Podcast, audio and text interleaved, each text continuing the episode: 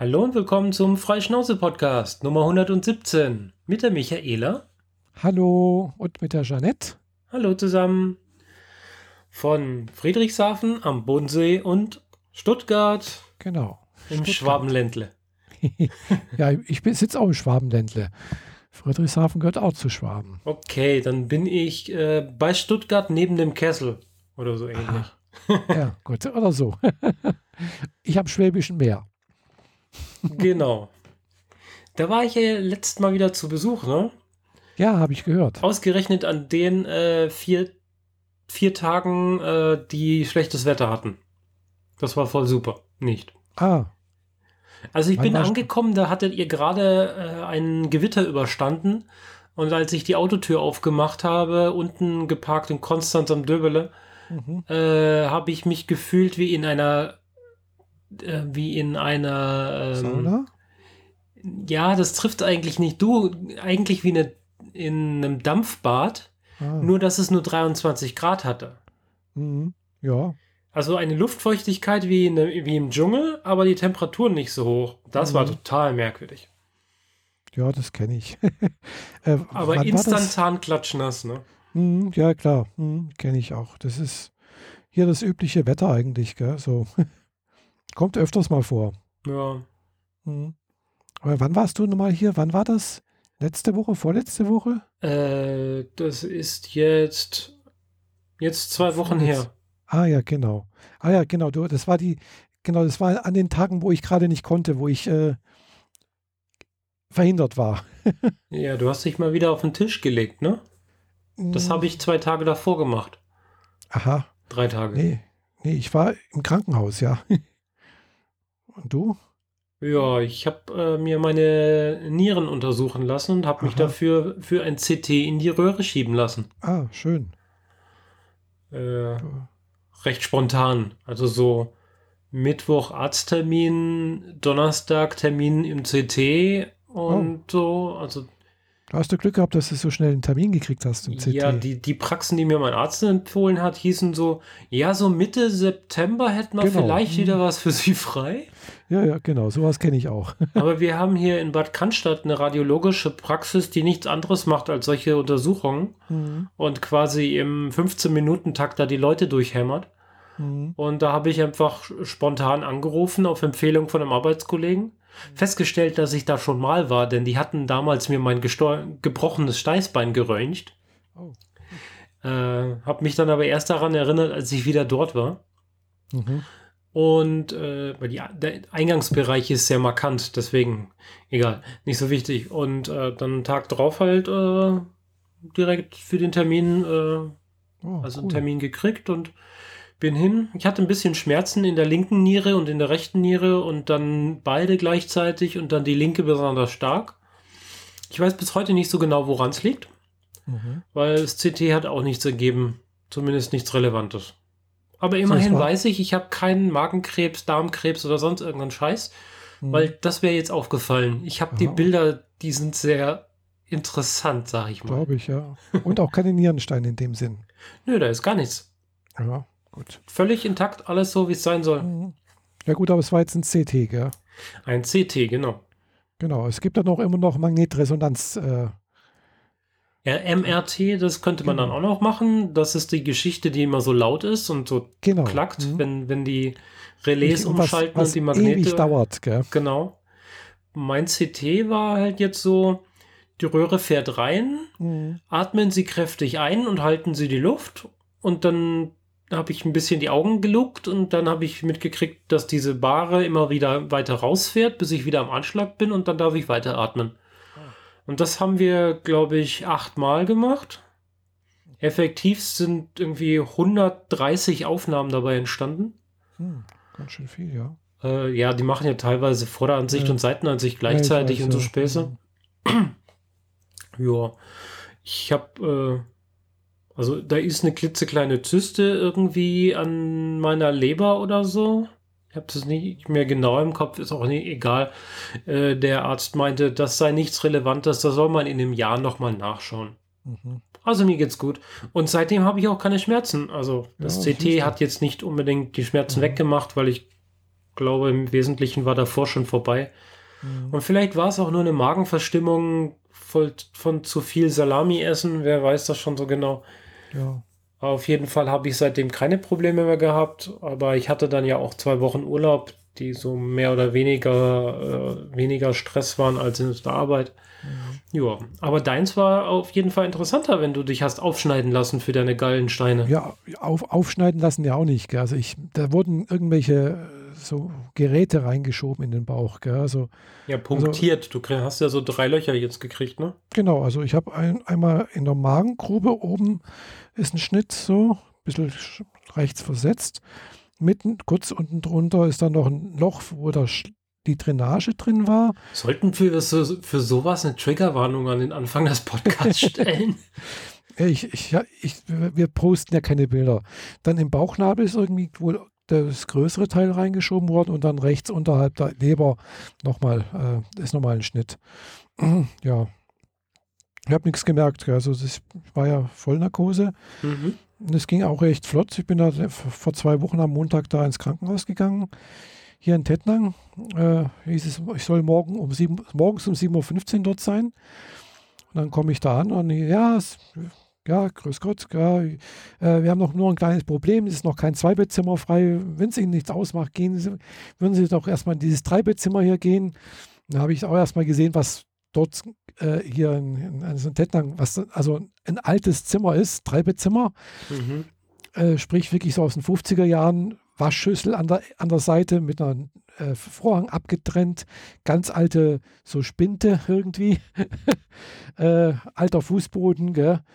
Also und natürlich dann, wenn du auf die Toilette gehen willst, musst du halt über den Flur draußen, gell? Mhm. Und äh, da habe ich gedacht, ja, okay, zum Umziehen reicht's, gell? Dann haben sie gemeint, ja, wenn sie dann wach werden, dann sind sie dann schon auf ihrem neuen Zimmer. War Nein, dann auch so. War auch so. Äh, und dann kam die auch praktisch schon kurz danach, also lag ich schon kaum im Bett, habe nochmal irgendwie eine Tablette eingenommen, hat die gemeint so, ah, sie wurden vorverlegt, es geht schon los, gell. ich so, ja, okay, bringen wir es hinter uns, gell. Mhm. Ja, dann war ich, glaube ich, um halb neun oder sowas, war ich im, im Vorbereitungsraum. Äh, um halb zehn war ich wieder im, im Aufwachraum und um, weiß nicht, um zehn oder um halb elf war ich dann wieder auf, auf dem Zimmer, also auf meinem Zimmer. Also ging wirklich flott. Mhm. Ja, und, Routineeingriff für die. Ja, klar. Also der Arzt hat dann bloß gemeint, ja, war nichts, Welt, war alles, ist alles gut gegangen, hat alles okay, gell. Ich habe die, die Steine da, also der eine ist ungefähr so zwei Zentimeter groß, denke ich mal, im Durchmesser. Und der andere vielleicht ein bisschen kleiner, so 1,5. Also mein Hausarzt hatte zwar. Besteht aus was? Keine Ahnung. Irgendwelche Silikat? Keine Ahnung, irgendwelche Ablagerungen. Äh, ja. Und äh, dann durfte ich halt am ersten Tag nichts mehr essen. Abends gab es dann irgendwie Knäckebrot oder ich hätte auch Zwieback haben können, aber Zwieback, das erinnert mich immer irgendwie so an Krankheit. mhm. Deswegen kann ich das echt nicht ab. Äh, es gab es halt immer früher, wenn ich irgendwie Bauchprobleme hatte mal. Und äh, ja, und am nächsten Tag konnte ich dann, durfte ich dann ein bisschen mehr essen. Äh, und dann bin ich am Mittwoch entlassen worden. Also Montag rein, Mittwoch wieder raus. Zwei Nächte im Krankenhaus. Und äh, ja, klar, ich habe halt da die Schnitte, die wurden aber unter der Haut vernäht mit selbstauflösenden Fäden, also mussten auch keine Fäden gezogen werden. Und äh, klar, ich habe jetzt eine riesige Dosis an Schmerzmedikamenten bekommen, also sogar mehr als wie ich jetzt eigentlich bei der Hüft-OP bekommen habe. Also zumindest mal was dieses Novalminsulfon angeht. Gell? Mhm. Da habe ich die Maximaldosis bekommen jetzt. Äh, viermal am Tag zwei Tabletten. Bei der Hüft-OP hatte ich bloß viermal am Tag eine, jeweils eine Tablette. Hatte den guten Nebeneffekt. Wir haben jetzt in den zwei Wochen, wo ich jetzt praktisch äh, zu Hause war, auch die Hüften nicht wehgetan. ja, das, das haben wir in der ersten, sagen wir in der ersten Woche. Weil ich habe es dann, wo ich wieder zu Hause war, dann auch relativ schnell die Dosis wieder runtergefahren. Äh, aber ich bin halt immer noch so jetzt bei ja, drei Tabletten am Tag. Aber nicht wegen, der, nicht wegen Bauch, sondern wegen Hüften halt. Gell. Mhm. Ja, und dann, klar, es hat, es hat ein bisschen auf der rechten Seite, da wo die halt so die Galle, die Leber ist. Ab und zu mal zwickt es auch jetzt noch, gell? also merke ich schon, da ist noch was gemacht worden. Aber ist okay. Jedenfalls keine Gallenkolik mehr. Brauche keine Angst haben, dass ich irgendwie sowas bekomme, wenn ich was esse. ja, das ist ein schönes Gefühl. Sehr gut. Mhm. Ja, mir geht soweit wieder gut. War heute wieder beim Arbeiten. War zwei Wochen arbeitsunfähig. Ja, und das war es dann eigentlich. Gell? Also wie gesagt, in der ersten Woche, ja, ich darf halt jetzt noch die nächsten vier Wochen auch nochmal, darf ich nichts Schweres heben. Gell? Also das ist halt jetzt, klar, also wenn jemand wirklich in der Fertigung arbeiten würde oder halt was Schweres, schwer körperlich dürfte, der wäre länger arbeitsunfähig. Gell? Also der wäre dann durchaus bis sechs Wochen arbeitsunfähig. Mhm. Ja, aber ja, als Programmiererin, äh, wo du halt ja wirklich äh, sonst nichts hebst. Also das Schwerste, was ich halt hebe, sind äh, beim Einkauf die Wasserkästen, gell, also Mineralwasser, äh, die ich jetzt auch nicht kaufen darf, weil da, ich muss die irgendwie hochheben. Klar, das, ja, da muss ich halt jetzt gerade Leitungswasser trinken. Ist auch gesund. Ist auch gesünder fast. Und billiger. okay. Ich bin hier gerade ein wenig abgelenkt, weil mein Kater irgendwie wieder ah. Terz macht und eine Sache nach dem anderen von meinem Schreibtisch runterfegt und gerade im Wohnzimmer irgendwas Aha. Größeres runtergekickt hat. Aha. Äh, Dein Kater will Aufmerksamkeit, oder? Ja, ja. Ich war halt jetzt, das ist gut, ich war halt im Urlaub und war ein paar Tage nicht da. Mhm. Und dann war ich halt durchgehend irgendwie vier Tage zu Hause und jetzt mhm. war ich wieder den ersten Tag im Büro und komme abends nach Hause und die Kleinen wollen halt Aufmerksamkeit.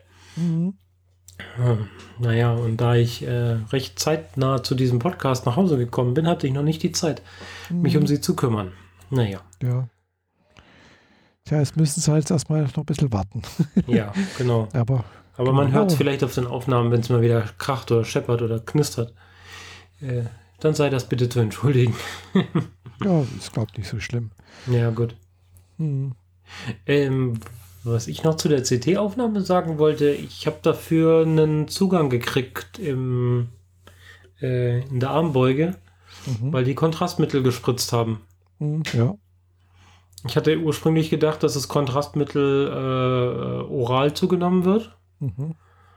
Aber dem war halt nicht so. Die wollten das in der Blutbahn haben, mhm. aber oral wäre ja auch über den Magen relativ lang gegangen. Ja. Weil ursprünglich dachte ich, ich nehme das Zeug, warte dann zwei Stunden und dann machen sie die Aufnahmen. Aber wie gesagt, die gesamte Aktion hat keine 30 Minuten gedauert. Mhm. Äh, naja, gut. Hatte ich auch schon mal. Also, dann hatte ich halt mal wieder ein Löchlein im Arm. Hm. Ja, hatte ich letztens auch noch. Ich hatte auch auf der Handoberfläche einen, einen richtigen Zugang. Also, äh, ja, das hattest du ja auch. Genau, also halt so von der OP halt hier noch, gell, wo sie mhm. das äh, Ding reingespritzt Ist auch erst am Mittwoch dann rausgekommen. Ja. Hatte jetzt, also die, die Anästhesisten hat sogar ohne Probleme, also die Ader gefunden. Also war gut. Äh, ja. Hat, hat, hat gepasst. Hat bei mir auch gut funktioniert. Ja, ja. Ich habe zum also, ein, also es ist eins der wenigen Male, dass ich den Stich der Nadel nicht gespürt habe. Ja, äh, habe ich dann schon gespürt, aber äh, irgendwann mal, ja gut, jetzt zum Schluss habe ich es auch nicht mehr gemerkt. mhm. Irgendwann mal, da hat er auch irgendwas gestochen, weiß nicht mehr, äh, da habe ich gedacht, es tut da gar nicht weh. Ja, aber es lag vielleicht auch daran, dass ich gutes Schmerzmittel bekommen hatte. Ja, okay. Nee, das Einzige war jetzt letzte Woche, hatte ich dann nochmal eine Untersuchung, eben halt, ob jetzt der, mh, hm, ja, wie heißt wieder, also der eine Gal also der eine Leberwert, dieser Gamma-GT-Wert, wie das sich nennt, äh, der war jetzt seit praktisch seit der letzten OP, im, also im März sowas auch immer erhöht. Und äh, der hätte jetzt eigentlich runtergehen sollen, gell?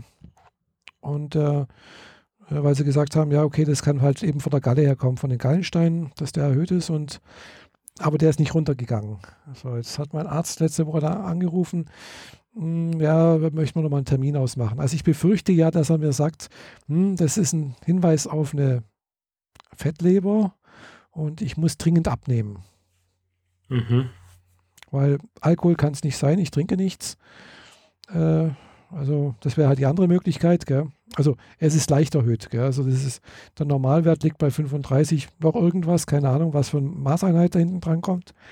Und der liegt halt jetzt gerade bei 50, so zwischen 50 und 60. Okay, also doch schon und, deutlich drüber. Ja, aber das geht dann, das ist äh, bis 200 ist, glaube ich, Mittel. Also nie leicht erhöht. Oder weiß nicht, also es gibt das, habe ich gelesen, so Einstufungen und über 200 oder über 400 ist dann auch stark erhöht. Gell? Also, okay, ja, das ist dann aber schon richtig kritisch. Ja, ja, also es ist leicht erhöht, gell, aber ich weiß klar, äh, ich vermute mal, dass ähnlich wie bei vielen, also meine Mutter sagte, sie hat schon seit 40 Jahren, sagt der Arzt, äh, das ist erhöht und sie hat eine Fettleber und muss dringend abnehmen und äh, ja, und die ist aber gestern 92 geworden. Hm. Naja, wie das immer so ist, man darf es mit den Werten halt auch nicht übertreiben. Ja, ja. Hm. Ja, also wie gesagt, habe ich dann nächste Woche nochmal einen Termin und äh, ja, vermutlich darf ich halt jetzt erstmal längere Zeit abends nichts mehr naschen. Das habe ich in der, in der Reha ja auch gemacht. Da habe ich auch abends nichts genascht und war eigentlich relativ gesund gelebt und das ist trotzdem nicht runtergegangen. Aber da hatte ich immer noch die Gallensteine. Ja. Hm. Mal sehen. Hm. Muss vielleicht doch ein bisschen mehr abnehmen. Tja, abnehmen äh, hätte ich auch können bei, hübsche Überleitung, äh, bei einer Wanderung, die ich gemacht habe mit meiner Familie. Ähm, ich habe mir den Urlaub ja so gelegt gehabt, dass in der Mitte davon ein Ausflug nach München mit eingeplant war, weil mhm. da so Familienfeier ansteht. Ah ja. Und ich dachte, ja, dann geht man halt gemeinsam in den Biergarten oder macht halt irgendwas so in dieser Art. Nö, mein Bruder und seine Freundin sind ja recht aktiv, also meinten sie, lass uns mal auf einen Berg rauffahren und da oben irgendwie eine Tour langlaufen. Boah, das ist so, weißt schon so, Stadtmenschen ja. müssen dann erstmal organisieren, wo kriegt man eine Regenjacke her? Sind meine Turnschuhe wetterfest? Mhm. Und auch so, dass ich über Stock und Stein auf einem Berg rumlatschen kann, ohne in die Tiefen zu stürzen. Ja.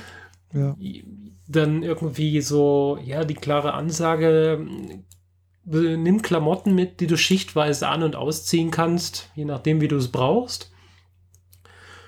Ja, und dann hatte ich einen Rucksack komplett voll nur mit Klamotten. Außen an den Taschen äh, zwei Wasserflaschen und vorne im vorderen Fach äh, ein bisschen Schokolade. Yay. Damit ging es dann äh, zusammen mit meinem Bruder, seiner Freundin und dem Kleinen, also dem, meinem Neffen, der jetzt etwas mehr als anderthalb Jahre ist, und meiner Mom und den Eltern der Freundin von meinem Bruder. Mhm. Ging es dann los auf dem Wendelstein. Ah ja. Das ist so eine Stunde südlich von München. Mhm. Ist ja bekannt eigentlich, das Wendelstein, gell? Ja, da, da gibt es auch irgendwie so physikalische Experimentgeschichten. Ah ja, so. genau, Wendelstein 7 und sowas, ja. Ja, davon habe ich aber jetzt überhaupt nichts mitgekriegt. das war ja so eine Sightseeing-Tour. Mhm. Wir sind mit der Zahnradbahn raufgefahren. Mhm. Auch weil, äh, weil wir halt den Kinderwagen für den Kleinen dabei hatten. Den haben wir dann oben auf der Aussichtsplattform in der Ecke deponiert, weil, naja, wenn du da einen Kinderwagen stiehlst, dann kriegst du den da nicht weg. Da musst du schließlich erstmal wieder Zahnradbahn nach unten nehmen und so. Mhm.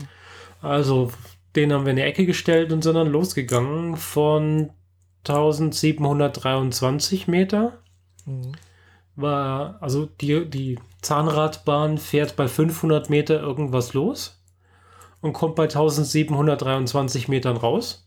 Oh ja. Mhm. Das ist schon mal ein ganz ordentlicher ordentlicher ja. Anstieg. Deswegen braucht das Ding auch ein Zahnrad, sonst fällt es nämlich wieder runter. Mhm. Äh, ja, da, da, ist, da fällt man auch ganz leicht von seinem Stuhl runter, wenn man sich nicht festhält, weil die Bahn so schief steht.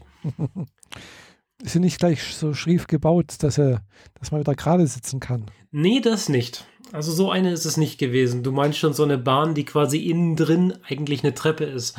Mhm, genau. Ja, ja, sowas kenne ich auch. Äh, bin ich, glaube ich, schon mal irgendwo gefahren, aber in dem Fall war das nicht so, sondern es war halt, sah aus, aus wie zwei Waggons einer typischen gelben oberirdischen Bahn halt so. Mhm. ich glaube, jeweils eine Tür. Oder? Waren es zwei? Bin mir jetzt nicht mehr so ganz sicher. Egal. Äh, die wurde dann halt voll gemacht, bis alle wenn alle ihre Tickets gekauft hatten, dann wurde die Bahn halt so voll gemacht, wie eben geht. Und im Zweifel wartet man noch, bis der Reisebus mit den Rentnern kommt und dann kommen noch mal 60 Leute zusätzlich rein. Mhm. Und dann geht's rauf. Äh, oben haben wir den Kinderwagen in die Ecke gestellt, wie gesagt, und dann diese Panoramatour gemacht. Da stand auf der, We also auf der Webseite wird das beworben mit so einem Bild von Elternpärchen und ein kleines Kind dazwischen, mhm. ungefähr in einem Alter wie mein Kleiner hier. Ähm, und es hieß, es ist so Babytour und man ah. braucht so 40 Minuten einmal rum. Mhm. Ja. Nach wahrscheinlich den ersten 50 Höhenmetern, wofür wir, weiß nicht, so auch 15 Minuten gebraucht haben, hat dann meine Mom äh, die Segel gestrichen und so gedreht. Weil äh, das ist halt auch so Stadtmensch, weiß. Mhm. Und die hat dann halt zwar ein bisschen festere, aber doch nur Sandalen dabei gehabt mit glatter Sohle und mhm. das ist eine alte Frau und die hat auch noch Höhenangst. Ah. Und wenn du nach unten guckst und versuchst, deine, den Ort zu finden, wo du deine Füße zwischen die Steine stellen kannst und links an deinem Sichtbereich hunderte von Meter runter geht, dann ist das nichts für so eine Frau. Mm, ja, klar. Die musste dann erstmal umdrehen, hat dann den Kinderwagen bewacht und andere Leute beobachtet, die genauso gestrauchelt sind wie sie. Ja, wir sind dann rauf. Obendrauf gibt es ein ne kleines äh, Planetarium. Also das ist eine Aussichtskugel, so mhm. das Typische. Ah, ja. Ist aber abgeschlossen gewesen, kein Personal vor Ort und so. War halt ein mhm. weißes Gebäude mit einer Kuppel. Ah ja. Und so ein typisches äh, Kreuz oben drauf montiert. Mhm. Also nebendran, nicht neben der Kuppel. Ja. Äh, witzigerweise direkt daneben eine Toilette. Ja, immerhin. In altmodisch, also so mit, mit alte Holztür und so. Also die, die muss da ja ordentlich äh, ein Wetter aushalten und so sah sie auch aus. Und dann sind wir die äh, Panoramatour dann weiter, wo sie nochmal extra Warnschild hatte. Ähm, ja, mit meinen Turnschuhen hatte ich dann schon so ein bisschen zu kämpfen, weil ich das Gefühl hatte, dass die Spitzen, die so aus dem Boden rausragen, demnächst durch meine Sohlen oh, durchgehen. Schön. Und das sind gute Sohlen und die sind dick und so. Und mhm. damit konnte ich ordentlich was wegmachen, aber dann wurde es halt wirklich fies. Mhm. Und so die, die, das Fieseste ist eigentlich, selbst wenn meine Mom diesen ganzen Kram geschafft hätte, dieser Rückweg, den wir als letztes dann genommen haben, mhm. davon die letzten 300 Meter, da hatte sogar ich Schiss. Weil dann der, der Weg, auf dem du gehst, weniger als 40 Zentimeter breit war und direkt neben dir es halt hunderte Meter runter ging. Oh. Und wenn du dich auch nur ein kleines bisschen bewegt hast, war einfach die Bewegung über die Kante hinaus und wie weit sich dann die, die, der, der entfernte Bereich bewegt, so krass. Mhm. Ich mag solche Abgründe schon in Computerspielen nicht, aber in real sind die richtig gemein. Das, ja, glaube ich. und dann rechts von mir geht der Fels steil hoch, aber auch so überhangmäßig, dass ich die ganze Zeit halb geduckt laufen musste, damit ich mhm. mir den Schädel nicht einschlag. Also, ja. Hm. War aber sehr nice, so mit dem Kleinen und äh, überhaupt mal endlich was mit Familie machen. Das war schon mal wieder ganz mhm. nett. Äh, hab ein paar sehr schöne Panoramen da gemacht. Vor allem, was ich nicht wusste, man kann das iPhone dazu bringen, ein Panorama von oben nach unten zu machen. Ah ja. Also normalerweise hält man es ja hochkant, Porträtmodus, mhm. sagt dann ja. Panorama. Und dann kriegst du diesen Pfeil, der in eine Richtung zeigt. Und wenn du ihn antippst, geht er auch in die andere Richtung. Mhm und dann drehst du dich und bewegst dieses Handy dann vor dir ja, über die Landschaft, bis es einfach den kompletten Bogen aufgenommen hat. Mhm, und ja. das stitcht das ja automatisch zusammen zu einem großen Bild und Facebook genau. macht daraus diese schönen 360-Grad-Aufnahmen, die keine 360 Grad haben, aber wenigstens so ein bisschen. Mhm. Wenn du dann das Handy aber quer Landscape nimmst und diesen Modus einschaltest, dann kannst du ein Panorama von den Füßen bis zum Himmel hoch machen. Ah ja. Mhm. Und das macht sich an einem Abgrund ziemlich gut. Mhm. Ja, das stimmt. Ja. Weil da kannst du nämlich so horizontal in die Landschaft gucken und dann mhm. bewegst du das Handy nach unten und dann siehst du, wie es richtig bergab geht. Mhm. Das ist cool. Ja, vor allem kannst du dann halt auch zum Beispiel auch Kirchtürme damit aufnehmen. Achso, so einmal von unten nach oben hoch oder ein genau. Kölner Dom. Mhm. Ja, ja. Ja. Das geht dann auch. Mhm. Müsste gehen, ja. Ah, coole, gute Idee. Habe ich aber noch nie ausprobiert, so von Ja, Namen. Also ich war halt jetzt oben auf dem Berg und habe halt ins Tal runter fotografiert. Nee, ich habe ich hab das schon mal so mit so, mit so Panorama-Kameras gesehen. Normalerweise macht man halt eben so Horizontalaufnahmen, gell? eben so Panorama. Also keine 360, aber halt so, so, so 180 Grad Aufnahme. Gell? Und wenn du das aber halt hochkant nimmst und kannst eben, wie gesagt, halt dann so ein Kölner Dom schön aufnehmen oder halt eben, wenn, dann- wenn das ganze Ding vielleicht auch noch eine, äh, na, wie heißt wieder, äh, ein, ein Nahbereich hat, also sprich, also äh, Makroaufnahme, kannst du halt auch super da praktisch so eine Blume, einen Stängel aufnehmen oder einen Baum oder sowas. Mhm. Aber ja, also was, sowas in der Art, also was hoch, Ja. was nach oben geht. Mhm. ja, daran hatte ich meinen Spaß und äh, die anderen hatten dafür mehr Spaß, Menschen zu fotografieren, also uns, die ganze Truppe und so. Äh, ich habe mehr die Landschaft fotografiert, was mir recht viel Spaß gemacht hat. Vor allem, weil es halt Wetter sehr, sehr gut war. Äh, Im Tal unten hatte es 30 Grad. Ja. Oder also so regulär hatte es in Deutschland zu dem Zeitpunkt um die 30 Grad. In dem Tal konkret, wo die Bahn abgefahren ist, waren es irgendwie 28. Oben auf dem Berg waren es dann irgendwie 16. Mhm. Und bevor wir davon geflüchtet sind, kam nämlich dann auch so ein Gewitter und so dunkle Wolken Mhm. und vor allem Wind, Mhm. äh, dass es dann ganz schnell ins Einstellige gegangen ist und wir dann wieder alle Sachen angezogen haben, die wir dabei hatten, die wir vorher nicht gebraucht haben, den ganzen Tag. Und sind dann ganz schnell wieder vom Berg geflüchtet. Aber bis dahin war es echt schön. Mhm. Ja, nee, ich, ich hatte ja also äh, mit dem Wetter ein bisschen Glück mit, mein, mit meiner äh, Gallen-OP. Also, wo ich da ins Krankenhaus gegangen bin, da hat es gerade geregnet. Also, da war ein bisschen bewölkt und so. Und äh, da war es dann auch nicht so heiß. Also, Ja, dein Glück war mein Pech, weil das war genau die Zeit, wo ich am Bodensee war und eigentlich in den See springen wollte, aber ja, genau. eher eine Jacke anziehen wollte die Mhm. ganze Zeit. Genau, am Montag, Montag, Dienstag war es kühl. Am Mittwoch ist dann wieder ein bisschen wärmer geworden, glaube ich, wo ich entlassen wurde. Ja, so ein bisschen. Genau. Aber danach ist Donnerstag, als es wieder richtig gut wurde, da habe ich mich ins Auto gesetzt und bin zurückgefahren. Dann, Mhm. ja, Voll gut. da, da war es dann wieder richtig heiß, genau. Mhm. Ja. Tja, Hat, hat auch gerade gepasst so. Äh, ja, ich war dann halt eben ja nicht im Büro, habe hab mich dann eben äh, nicht bewegenderweise mich erholen können. mhm. ja. Ja, jetzt ist, jetzt geht's ja wieder mit den Temperaturen. Hat sich doch ganz gut abgekühlt. ja, Hm. Ich habe jetzt bloß noch 25 Grad in der Wohnung. Hm? nur noch. Ja, Ich habe 21 Grad. ah, nee, ich habe 25 jetzt. Das ist gerade so richtig, also das passt gerade. Ja, da Mhm. brauche ich noch nicht. Also ich kann auch recht locker bekleidet durch die Wohnung springen, ohne dass ich friere, aber ohne dass ich auch gleich äh, schwitze oder sowas. Ja, Ja, das ist okay. Also zum Schluss waren es halt bei mir 29 Grad hier. Und alles, was ich angefasst habe, also so Bettdecke und sowas, hat sich gleich warm angefühlt. Alles war irgendwie, äh, nee, mag nicht. Mhm. Ja, die Temperatur habe ich zum Glück in der Wohnung nicht erreicht. Äh, Da habe ich äh, vorgebeugt mit den Handtüchern außen am Fenster und so, da ich ja Ja. keine Rollläden habe. Hab Ja, mir jetzt hab- aber Rollläden für innen bestellt, weil jetzt Mhm. habe ich wieder die Zeit, wo abends der Sonnenuntergang dafür sorgt, dass ich, äh, wenn ich nach Hause komme, eigentlich drei Stunden von meinen fünf Stunden, die ich noch frei habe, nicht Fernsehen gucken kann, weil der Sonnenuntergang auf meinen Fernseher scheint.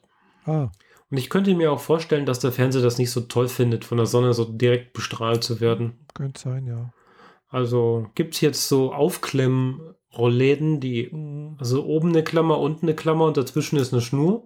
Ah, Und dann so Papierrollläden, die man dran rauf und runter schieben Ah, ja, kann. Also frei nach Belieben mit Lücke oben oder Lücke Mhm. unten oder beides. Aber die Dinger äh, sind noch unterwegs und ich kann noch nichts dazu sagen, ob die gut oder schlecht sind. Mhm. Ja. Genau. Nee, ja, wie gesagt, hat, ich habe auch solche, so, so ähnliches, ich habe halt so Jalousien so zum Rein oben an die, ans Fenster klemmen. Mhm. Ja. Weil ich habe auch keine Jalousien oder Rollläden hier in der Wohnung. Deswegen wird es halt hier auch nicht, äh, also bleibt es nicht kühl, sondern es, es wird halt wirklich warm. ja. Und das Dumme ist halt, wenn du halt sowas innen anbringst, so ein, äh, es hilft halt nicht gegen die Hitze. Ja klar, deswegen die Handtücher außen. Mhm. Es ging einfach nicht anders. Werde mir für fürs nächste Jahr noch irgendwie was überlegen, ob ich da äh, was Besseres außen montiere, was dauerhafter bleiben kann. Mhm. Aber für dieses Jahr ist das Thema jetzt erstmal rum, denke ich. Ja, ich hatte mir überlegt, also wenn das jetzt wieder, wenn das den nächsten Jahr auch so bleibt, na, entweder eine andere Wohnung, das wäre natürlich auch eine Alternative, äh, oder mh, ja, eine Klimaanlage. Ja, Klimaanlage ist nice, aber vorbeugen, bevor es überhaupt so heiß wird, ist, glaube ich, die bessere Methode. Aber ja, für die nächsten Jahre ist eine Klimaanlage auch angesagt. Das äh, muss, glaube ich, irgendwie sein. Ja, also Vor allem, weil manchmal die Temperatur einfach in den Raum einzieht und dann da stehen bleibt, Ja. egal was du tust. ja, Und dann gesagt, ist bei so eine Anlage doch hilfreich. Wie gesagt, bei mir ist halt das Problem, also, bei, also wenn es richtig Hochsommer ist, also im Juni, Juli sowas, also gerade so zur, der Höchststand der Sonne, äh, dann scheint halt bei mir wirklich so von nachmittags um zwei oder um zwölf bis abends, wenn, wenn, die, wenn sie praktisch untergeht, bis abends um acht oder sowas, scheint mir praktisch äh, die Sonne hier auf, aufs, in die Wohnung rein. Dann hast du genau dieselbe Situation wie ich und ich habe die Situation mit fünf Fenstern. Hm, Ich habe bloß zwei, aber das reicht. Mhm. Und äh, das, die Wohnung ist super isoliert. Was im Winter zwar schön ist, aber im Sommer halt den Nachteil hat, ist, wenn die Wärme mal drin ist, du kriegst sie halt auch nicht mehr raus. Ja, Gell? Und ich kann, es bin halt, also die Wohnung liegt halt auch noch an der verkehrsreichen Straße. Ich kann halt nachts die Fenster nicht aufmachen. Also ich kann nachts nicht lüften. Also bis nachts um 12 oder um 1 äh, ist, ist utopisch, weil es einfach laut ist. mit Ohrstöpseln schlafen, Hm, Ja, wäre auch eine Möglichkeit, ja. Wenn es gar nicht mehr geht. Genau, da habe ich Ja, jetzt ja. nicht dran gedacht, Ohrstöpsel, aber ja, ginge auch, ja. Ja, schauen wir mal, was die nächsten Jahre so bringt. So wie es aussieht, soll dieser Extremsommer in Zukunft nicht mehr ein Einzelfall sein. Ja, also gut, dass, dass es hier so warm wird, das kenne ich auch schon von, wo ich eingezogen bin vor 20 Jahren, war das auch schon ein paar Mal so. Gell? Also, dass es so extrem war wie dieses Jahr, habe ich schon mal erlebt schon am Anfang. Äh, ist also nichts Neues, gell? wollen wir mal so Ja. sagen. Das, das hatte ich schon ein paar Mal. Aber dass Äh. es sich über zwei bis drei Monate so hält, das ist Ja. schon hart. Ja, das war hart jetzt. Gell? Also äh, jetzt hat es sich ein bisschen abgekühlt. Es, es wäre schön, wenn es noch ein bisschen mehr regnen würde. Also dass der See Das wäre auch allgemein für die Natur gar nicht schlecht. Genau, also es hat zwar jetzt äh, letztens ganz gut geschüttet, ja. Ich glaube am Samstag oder so oder am Freitag. Aber halt nicht durchgängig oder sowas. Gell? Es hat mal gut geregnet in der Nacht und dann ist wieder schön geworden. Mhm. Also heute hat die Sonne geschienen, es war zwar ein bisschen bewölkt, äh, gestern auch, je nachdem, es war auch windig, es war aber relativ frisch eigentlich. Äh, ja. Ja, hier hat es eigentlich ab Dienstag durchgehend geregnet. Ah, Oder es war auf jeden Fall hässlich und sah die ganze Zeit nach Regen aus. Wenn es gerade nicht geregnet hat, sah es immer danach aus, als würde es jeden Moment wieder anfangen. Von daher bin ich eigentlich ganz froh drum, weil die letzten Tage habe ich halt zu Hause auf der Couch verbracht. ja, hm, Ähm, beim, beim Serien gucken oder beim Lego bauen. Äh, ich habe mir aus München ein paar Lego-Sets mitgebracht. aha. Also aus meiner Jugend nichts neu gekauft. Äh, dafür hat meine Mom, also ich, ich weiß nicht, also wir haben recht viel Lego hm. in München und das ist halt so in den typischen Plastikkisten verpackt. Äh, also so alle Steine in einer Kiste. hm. Yay, da findest du nichts wieder. Und wenn du was bauen willst, nach Plan vor allem, dann bist du Stunden damit beschäftigt, nur die Teile zu suchen. Ja. Und meine Mom hat dann jetzt äh, an dem Wochenende mal wieder das gemacht, was sie in meiner Jugend schon ein paar Mal gemacht hat, nämlich dann ganz viele kleine Schachteln rausgesucht und angefangen zu sortieren. Und das ist die die hat damit äh, nachmittags um drei, halb vier angefangen. Da bin ich auf dem Weg in die Stadt gewesen, um äh, Bekannte zu treffen. Und als ich auf 23 Uhr 0 Uhr nach Hause kam, war sie immer noch damit beschäftigt und meinte, sie hätte vergessen, zu Abend zu essen. Hm. Also Lego-Teile sortieren ist äh, Meditation und hypnotisch für sie. Hat aber den Vorteil, dass ich danach drei Lego-Sets binnen zwei Stunden gebaut habe. Oh. Weil einfach alles pe- penibelst sortierend war. Also das ist einfach unglaublich. Aber wenn die Frau halt sonst nichts zu tun hat, äh, inzwischen Ja. Rentnerin, Mhm. ähm, dann passiert halt sowas und das ist gut. Jetzt habe ich hier drei Sets stehen aus meiner Jugend, äh, die ich lange vermisst, nicht mehr daran erinnert, dass es das überhaupt gibt und ist ein nice to have. Äh, jetzt wieder auf meinem Schrank. Finde ich gut. Was für Sets waren das jetzt? Also ich habe ja aus dieser Modellteam-Reihe von 87 den äh, weißen LKW ge gehabt. Das ist so ein weißer, großer LKW mit einem blauen und einem roten Streifen entlang. So American Style mit großer Motorhaube. Mhm. Und in der Serie gibt es noch ein paar mehr Modelle. Und wie ich finde, hatten wir als Kinder die drei besten Modelle dieser Reihe. Diese Reihe hat, glaube ich, irgendwie 16 verschiedene Modelle gehabt. Danach gab es Ja. keine mehr. Haben sie die Reihe gleich wieder komplett eingestampft.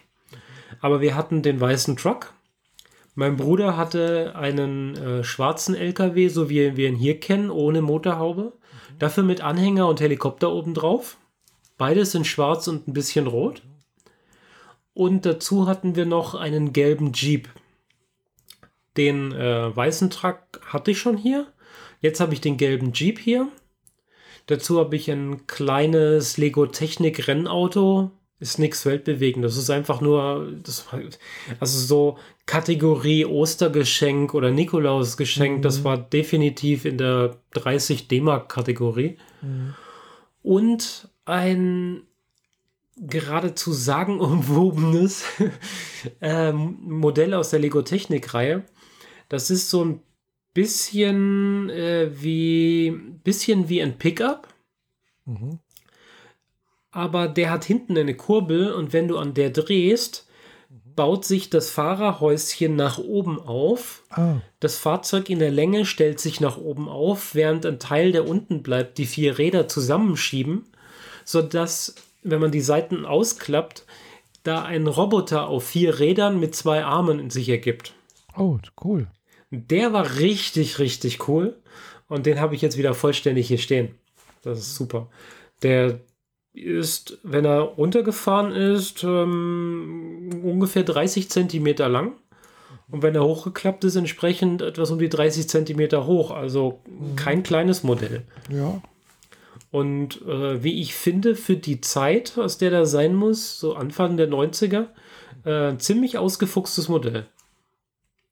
ja, vermute ich mal. Also sowas dann, es, es das, also es klingt jedenfalls sehr, sehr, ja, muss man sich schon was überlegen, wie das umgesetzt werden Ja, kann. ja. Mhm. Vor allem, weil mit relativ wenig Zahnrädern es so umgesetzt wurde, dass alles sich gleichzeitig bewegt. Mhm. Und äh, das muss halt man erstmal so hinkriegen, dass es sich halt auch in dem richtigen Abstand zueinander Mhm. bewegt.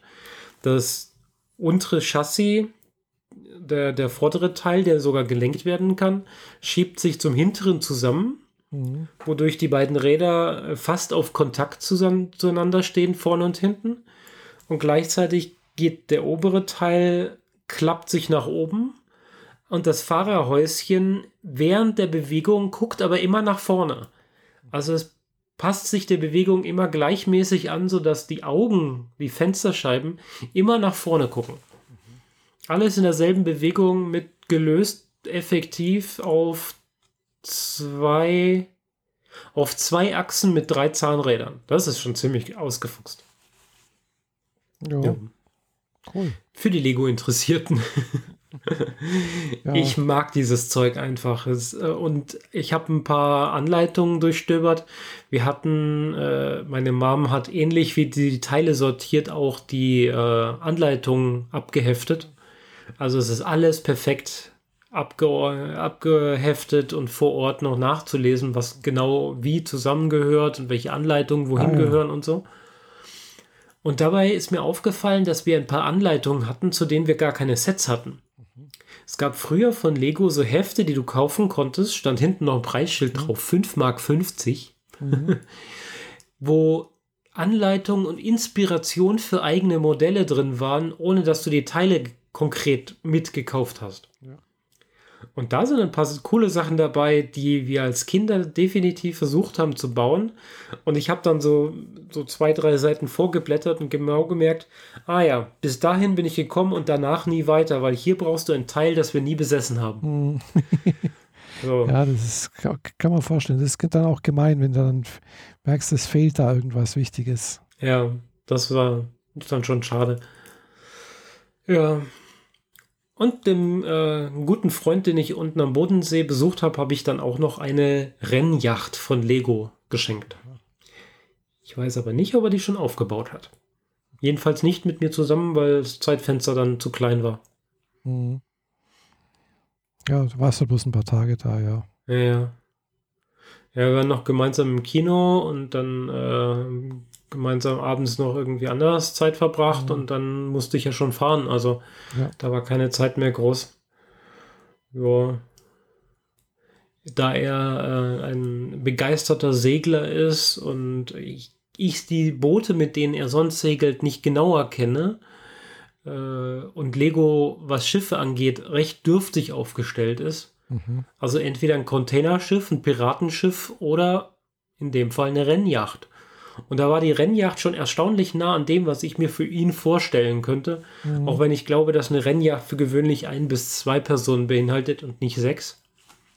Aber egal. Ich fand das Ding schön. Es war ein hübsch, ist vor allem ein hübsches Modell, mhm. mit dem man mit einem Hebel gleichzeitig das Segel steuert und das Ruder unten.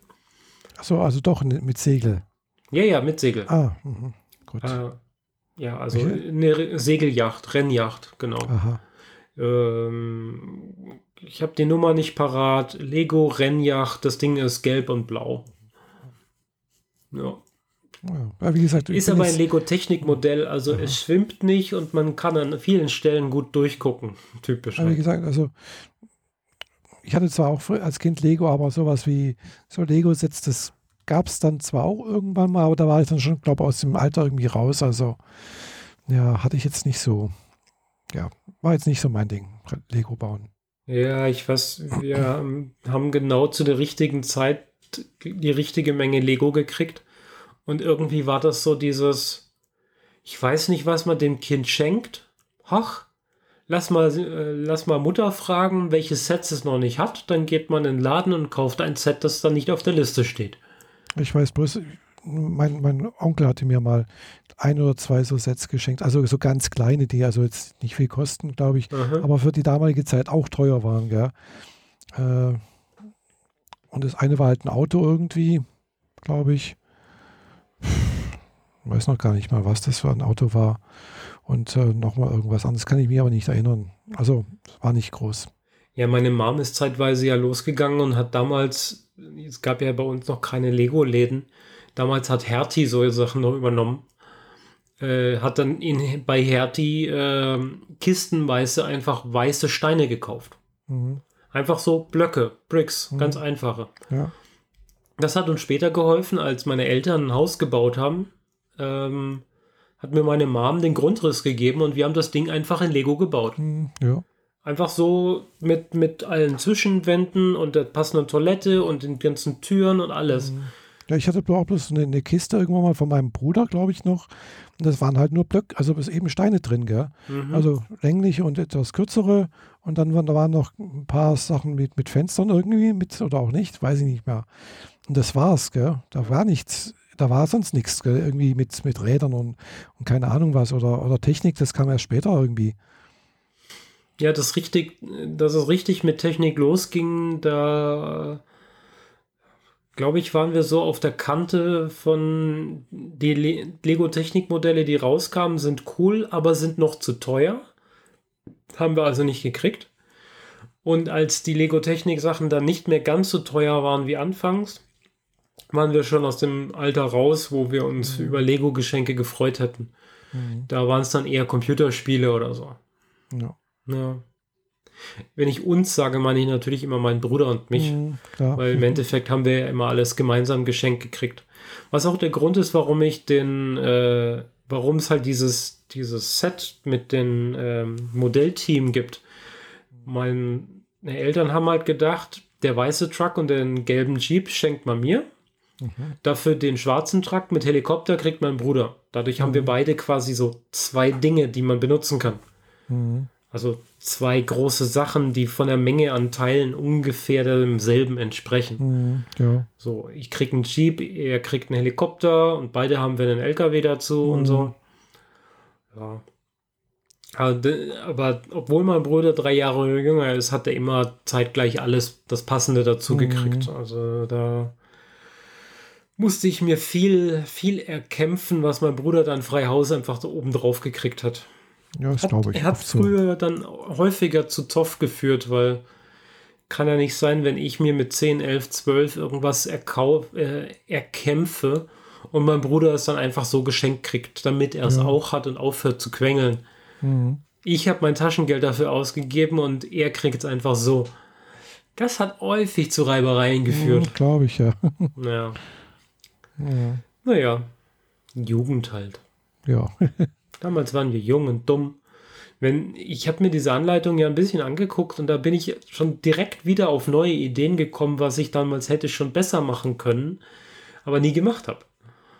Und naja, das ist halt mhm. jetzt 25 Jahre her. Entsprechend äh, funktioniert mein Gehirn inzwischen auch ein bisschen effektiver und so mhm. Raum- und Logikerkennung funktioniert besser. Mhm. Tja, Kinder ja. waren halt jung und dumm, aber die Sachen, die wir gebaut haben, waren trotzdem cool. Ich habe davon eine ganze Reihe von Fotos noch richtig oh. auf Fotopapier mit, mit Abzügen und so, wo wir Sachen dann in Kombination gebaut haben und so. Hm. Ah ja. ja. Cool. Hm. Ja, wie gesagt, da kann ich leider nicht, nicht, mit, nicht mitreden mit Lego. Ich habe das auch nie, auch heute noch nicht ganz kapiert, warum da so ein, so ein Hype drum ist, wie gesagt. Ja, ist also das kann ich dir relativ leicht erklären, diesen hm. Hype weil, weil es maximale Freiheit gewährt der Kreativität. Mhm. Weil du kriegst zwar ein Set hingestellt, das ist ein Haus mit einem Auto mhm. davor, ein paar Blümchen, eine Figur dazu. Und das zweite Set, das du vielleicht kriegst, ist irgendwie ein Raumschiff mit einem Astronauten drin. Mhm. Und dann kriegst du natürlich die Inspiration, eins von beiden zu vergrößern. Mhm. Und dann nimmst du die Teile vom anderen und vergrößerst es. Und am Anfang mhm. sieht das natürlich komisch aus, wenn die neonfarbenen Fensterscheiben zusammen mit den weißen Fensterglasscheiben von dem Haus zusammengebaut mhm. werden. Aber umso mehr Teile du hast, umso kreativer kannst du Sachen vergrößern, verbessern mhm. und lernst dann halt auch an den Dingen, wie du es zusammenbaust. Anfangs stapelst du halt einfach nur Steine und merkst dann, mhm. hm, wenn ich da den Flügel eingesetzt hätte, sähe es cooler aus. Dann nimmst du es wieder auseinander, nimmst eine einfache Platte raus, steckst einen Flügel an dieselbe Stelle, baust den Rest wieder drauf, plötzlich wieder aus einer Röhre ein Flugzeug. Mhm. Und das machst du die ganze Zeit. Mein Bruder war da gar nicht so exzessiv hinterher, aber ich wirklich, also ich kann mich erinnern, dass ich mit 17 immer noch in meinem Zimmer auf dem Boden saß mit einer Million Legosteine um mich herum verteilt auf dem gesamten Teppich und kreativ Sachen zusammengebaut habe. Mhm. Ich habe äh, den Panzer aus Aliens 2 gebaut. Ich habe die Alien Rifle aus Alien 2 gebaut in 1 zu 1 Größe für, für, für mich als Mensch. Mhm. Ja. Das sind halt so, das, das sind quasi die ersten Schritte zu dem, was ich heute mit einem 3D-Drucker mache. Mhm. Ja, möglich, ja. Und wenn man genug Steine derselben Farbe hat, und das war, ist die größte Krux eigentlich gewesen, mhm. die ich bei meinen Mitschülern immer gesehen habe, dass wenn man etwas nachbaut, aber es bunt bauen muss, weil man nicht die nötige Anzahl mhm. von gleichen Farben, gleichfarbigen Steinen hat, dann wird es halt ziemlich schnell blöd. Mhm. Diese, diese Rifle aus Alien 2 in 1 zu 1 Größe, so dass ich sie richtig mit zwei mhm. Händen in die Hand nehmen kann und wie mit einer Super Soaker durch den Flur rennen konnte. Mhm. Ähm, das, das kriegst du, das, wirkt nur gut, wenn das komplette Ding in schwarz ist. Mhm, klar. Mit so den markanten roten Markierungen dran und so und noch ein bisschen grün äh, vorne und äh, mhm. eine silberfarbene Röhre vorne raus und ein Trigger, der richtig funktioniert. Mhm. Wenn das der mein Schulfreund damals nachgebaut hat oder hätte, er hat mhm. andere Sachen gebaut, dann waren die halt weiß und gelb und rot und grau und schwarz und mhm. blau. Ja, klar. Logisch. Das macht keinen Spaß. Das sieht immer nach Kraut und Rüben aus. Mhm. Aber da haben meine Eltern halt dann wirklich nachgeholfen. Wie gesagt, meine Mom ist einfach los und hat im Hertie so eine Kiste gekauft. Mhm. 200 weiße Steine, 200 schwarze Steine, 200 Dachziegel. Mhm. Und wenn du sowas kriegst und eine so eine große Menge einfach vor- vorhanden ist, dann kannst du richtig dich kreativ austoben. Mhm, Das stimmt, ja. Und da über, also ich kann mir gut vorstellen, dass wenn man das in sehr jungen Jahren anfängt, sobald man aus dem Duplo-Steine-Alter raus ist und das so lange macht wie ich, dass das den Grundstein gelegt hat für kreative Kombination und die Fingerfertigkeit. Wirklich, ja. Wie gesagt, bei mir, ja, ich hatte zwar auch mal irgendwie eine Kiste so mit, mit ein paar Lego-Steinen, aber es war halt nur ein paar. Das war alles überschaubar, ja. Und das war, und wie gesagt, das war alles sehr teuer damals und das war halt nicht, nicht finanzierbar irgendwie sowas. Ja, ich meine, deine Lego-Zeit wäre halt so um die 15 Jahre vor meiner gewesen. Ja, wahrscheinlich. Also, ja, das war halt so Ende 60er, Anfang 70er Jahre. Ja, und ich habe mit Lego so richtig angefangen Ende der 80er. So bis, bis maximal Mitte der Ja. 80er. bis Mitte 70er Jahre bei mir halt, gell. Ja, ja, das Ja, ist halt 10 bis 15 Jahre vor mir und äh, du Also bist ja 19 quasi aus der Zeit, als Lego gerade erst entstanden ist. Es gab schon vorher, gell? also es gab schon lange davor, aber da gab es halt eben auch keine Sets, gell? da gab es halt nur Steine. Und Ja, Lego gibt es ja erst seit den 60ern. Ja, ja. Hm, Ich weiß, also, Also, genau. ich meine, du bist deutlich näher dran an der Entstehung und dadurch Mhm. gab es in der Zeit noch nicht so viele Steine und natürlich waren die, die es gab, sehr teuer. Das Ja. wundert mich kein Stück. Ja. Also zum Beispiel auch so, klar, sowas wie Playmobil ist mir ko- komplett, komplett an mir vorbeigegangen, weil wo das rauskam, da war ich schon, ja, zu groß dafür. Klar. Ja. Ja, da war ich halt am Bodensee und laufe mal durch einen dieser Spieleläden da im, im Lago unten. Mhm. Nur um mal zu gucken, was es sonst noch so da rumstehen gibt. Vor allem, wenn du dann halt zwei Tage später deinen Neffen triffst. Und ich habe so große Augen gekriegt. Es gibt von Playmobil ein Ghostbuster-Set. Mit Haus und allem drum und dran. Aha. Dachte ich mir so, wow, das wäre genau das Richtige für einen Kleinen. Und meine Begleitung so, wie alt ist denn der Kleine? Dann habe ich das Set ganz schnell wieder den Schrank zurückgestellt. Weil da steht, da steht halt drauf irgendwie äh, vier bis sieben oder so oder drei bis sieben. Ja. Der Kleine ist halt anderthalb.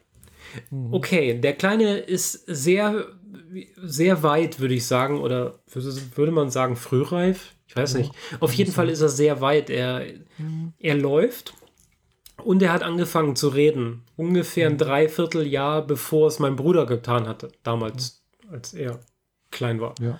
Also er ist deutlich vor seiner Zeit und er spielt schon mit ferngesteuerten Autos, die für Vierjährige plus gedacht sind. Und der kriegt das hin. Der jagt das Ding durch den Flur wie nichts Gutes. Ja, cool. Also so, es sind so Kinderfernbedienungen, wo halt ein Pfeil nach vorne, ein Pfeil nach unten, einer nach links und einer nach rechts ist. Ja. Und der kann das Ding quasi entweder mit zwei Daumen steuern oder mit einem, wenn er die Taste wechselt. Aber er hat halt schon angefangen, mit beiden Fingern das Ding zu benutzen. Und das ist schon, also für einen anderthalbjährigen ist das schon ziemlich krass.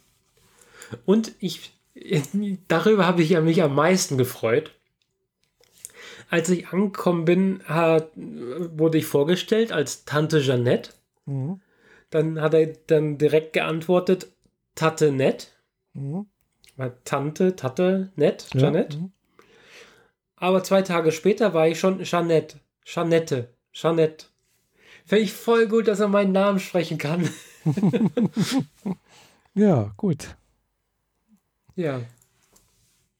Das sind so die kleinen Freunde, Freuden der Tante. Ja, Tante sein. ja, ja. Ich hatte ja auch Besuch von meiner äh, Nichte, also von meiner Nichte und dann, also ich bin, ich bin deren Tante sozusagen, genau, ja.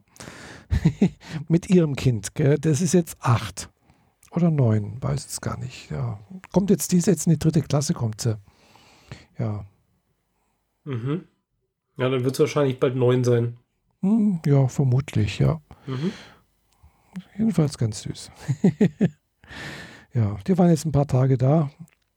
Und haben halt so, sozusagen, wo ich jetzt ausgefallen bin und meine Eltern nicht äh, betreuen konnte, sozusagen, oder nicht helfen konnte, haben die mir ein bisschen Arbeit abgenommen. Mhm. Naja, das ist dann hilfreich. Ja, ja.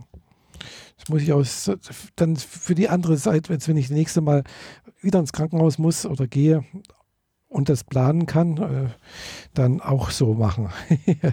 auch berücksichtigen, dass wenn die das nächste Mal wieder kommen können, ich dann ins Krankenhaus gehen kann. Mhm. Ja. Am besten wäre es natürlich noch dieses Jahr, aber das mache ich nicht dieses Jahr. Ja, klar. Apropos Krankenhaus, das kann ich noch äh, in klitzekleiner Form ergänzen, bevor wir dieses Thema dann endgültig ja. dicht machen. Ich war noch mal in Bogenhausen. Oi. In der Klinik, in der wir beide schon äh, mhm. längere Zeit verbracht haben. Mhm. Allerdings nur, um eine Freundin zu besuchen, die da ah, gerade ihre OP hatte. Und äh, es sieht noch genauso aus wie vorher. Es riecht immer noch genauso komisch wie vorher.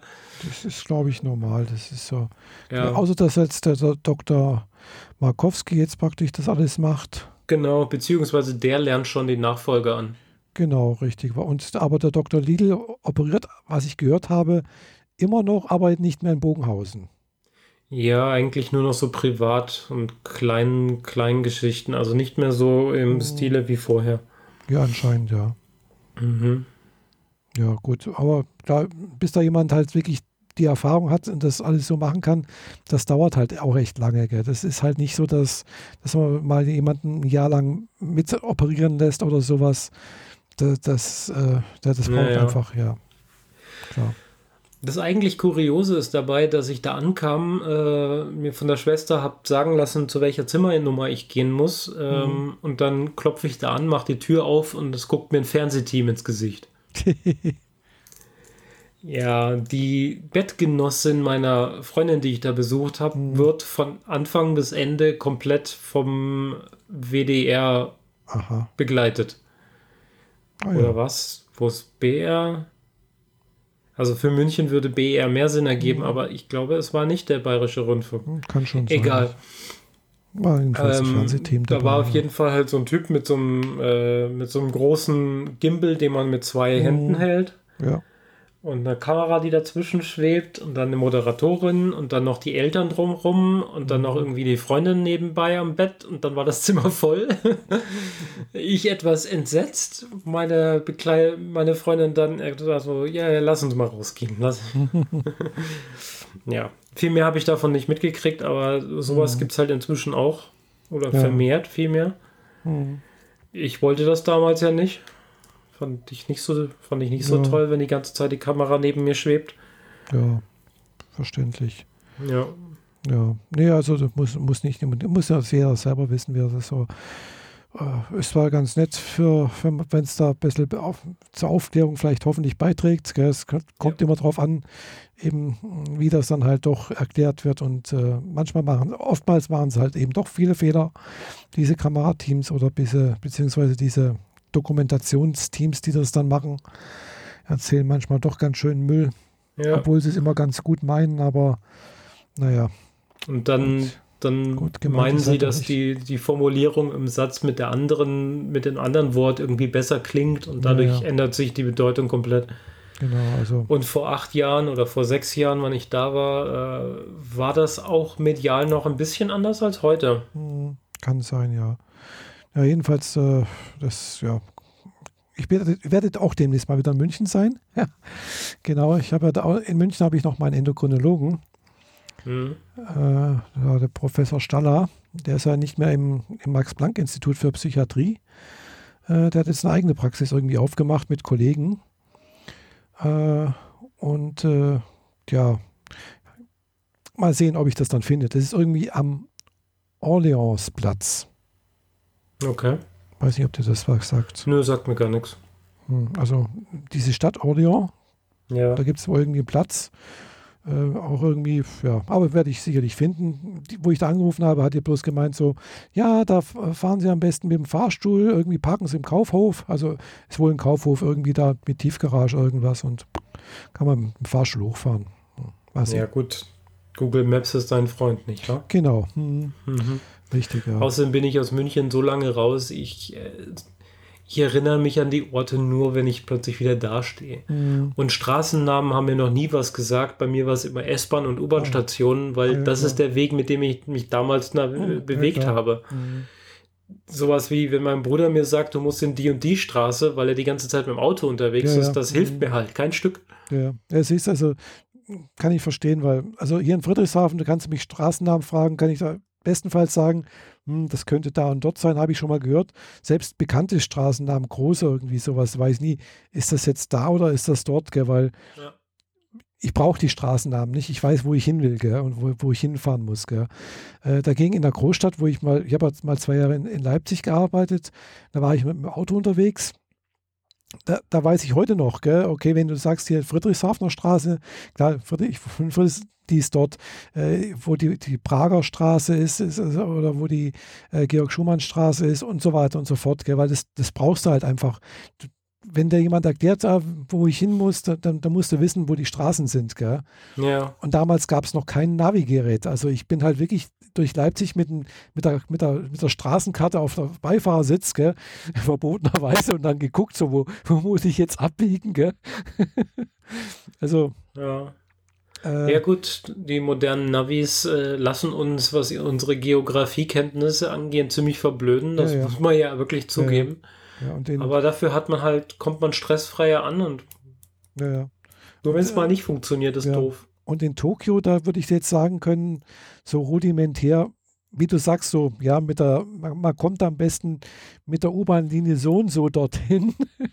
Und man muss dann dort irgendwo äh, am U-Bahnhof so und so aussteigen. Gell? Also Naja, bis du dich da wirklich richtig zurechtfindest, dauert es noch ein bisschen. Das braucht ein bisschen mehr mehr, als ja. zwei Wochen Aufenthalt. das, das, also da musst du schon, glaube ich, wirklich dort leben. Lange, lange, Ja, lange, ja. lange. Weil das sind so viele Linien und so viele Bahnhöfe. Aber ich habe mich meistens auch bloß immer innerhalb der Yama, Yama, Yamanote-Linie bewegt. Also mhm. Und das ist ja die Ringbahn, die halt außenrum fährt, einfach einmal so in die, im Stadtbereich. Okay. Naja. Ja. Wir sind gerade mal durch vier Themen durch von unserer zwölf Themenliste. Ja, das schaffen wir heute nicht alles. Das Das, machen muss wir nicht sein. Muss- Ähm, dann äh, dieses Technik-Thema, das könnten wir eigentlich noch ein bisschen aufschieben, weil das würde ich für im Zweifel nochmal ausprobieren und Ja, das ja. wird uns so, so, so schnell auch nicht wieder verloren gehen, glaube ich. Mhm, nee. Ähm, ich habe in Konstanz der Langeweile geschuldet an Mhm. dem ersten Tag, weil ich komme da zwar bei Freunden unter, aber die sind dann halt im Zweifel auch mal arbeiten und so. Ja, und dann habe ich mich ein bisschen gelangweilt. Und ich wusste ja, ich habe jetzt noch sechs Kapitel meines The Expanse Buches Band 6 Mhm. und dann gibt es keins mehr Mhm. und wollte mir ein neues kaufen. Und bin halt dann im Lago in Hugendubel reingelatscht, wo Mhm. ich halt Leute kenne, die da arbeiten. Und habe ein Buch mitgenommen. Kann ich mal eine kleine Buchrezension machen, auch wenn ich noch nicht durch bin, muss ich dazu sagen. Nämlich Die drei Sonnen. Habe ich mir geholt von Xixin Liu oder so. C-I-X-I-N Liu. Xian, Xian Liu, Chen Liu. Liu, Wie auch immer. hm, so ähnlich, könnte ich, würde ich jetzt mal behaupten, kurz. Der, weiß nicht, also- der momentan sehr gefeiert wird, äh, vor allem weil er für dieses Buch äh, gleichermaßen den Hugo Award und den Galaxy Award eingeheimst hat. Der Hugo Award ist, der heißt eigentlich Science Fiction Achievement Award Ah, okay. und wird seit den, äh, also wurde dann rückwirkend auch vergeben, aber seit 1953 wird er schon verliehen. Den gibt es also schon ziemlich lang. Und äh, den hat dieses Buch für den besten Roman äh, 2015 gekriegt. Und der Galaxy Award ist äh, quasi das chinesische Pendant dazu, das es seit 86 gibt.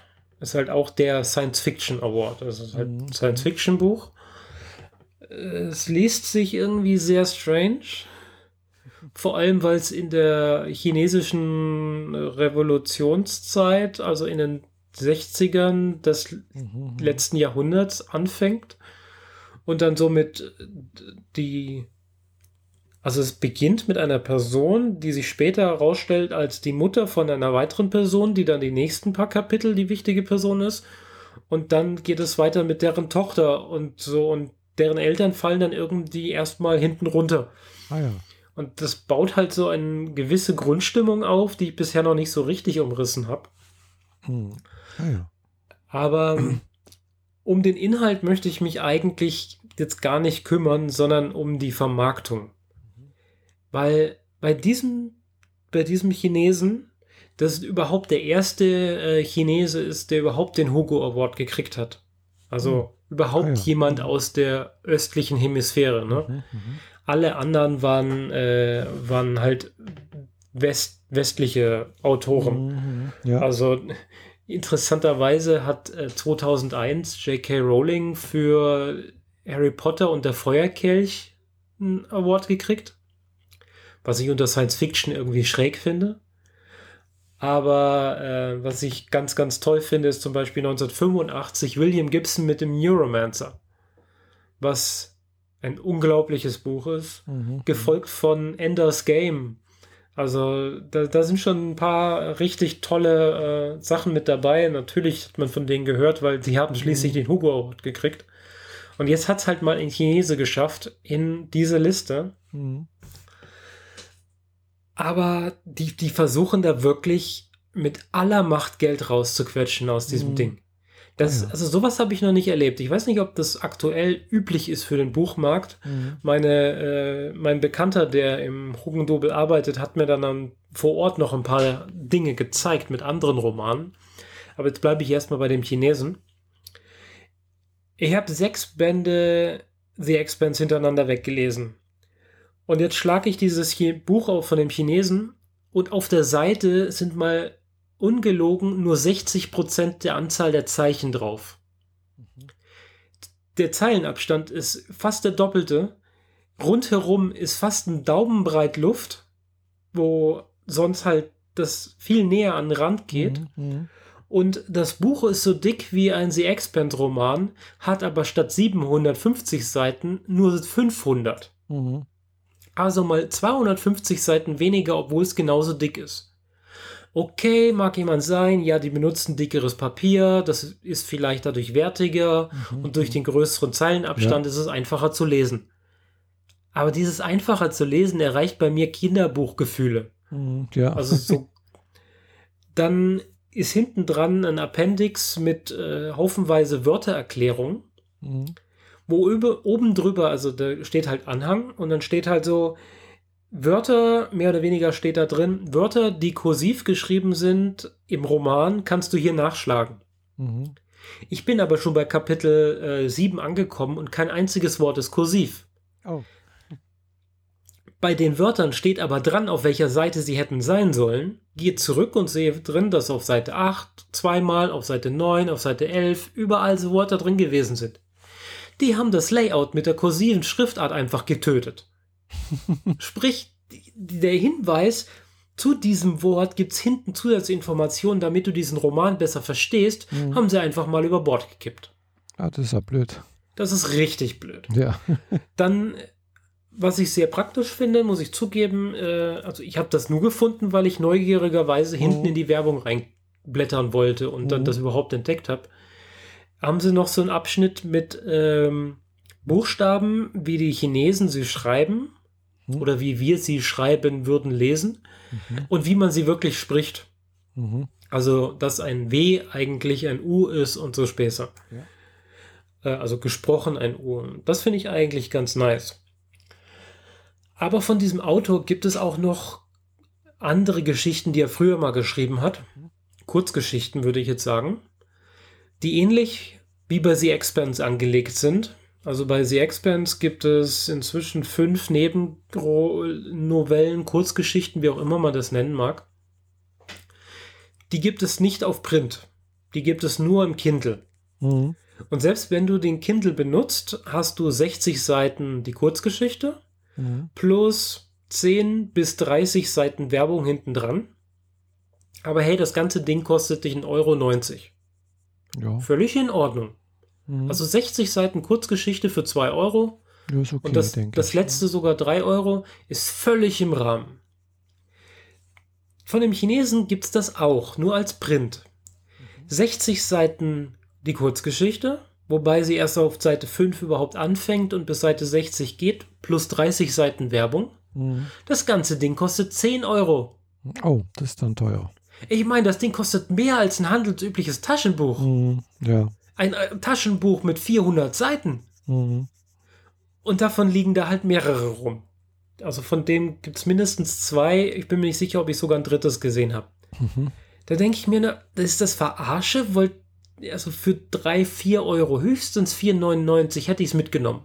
Mhm. Aber nicht für 10,99. Das geht nicht. Mhm. Das ist einfach nur unverschämt.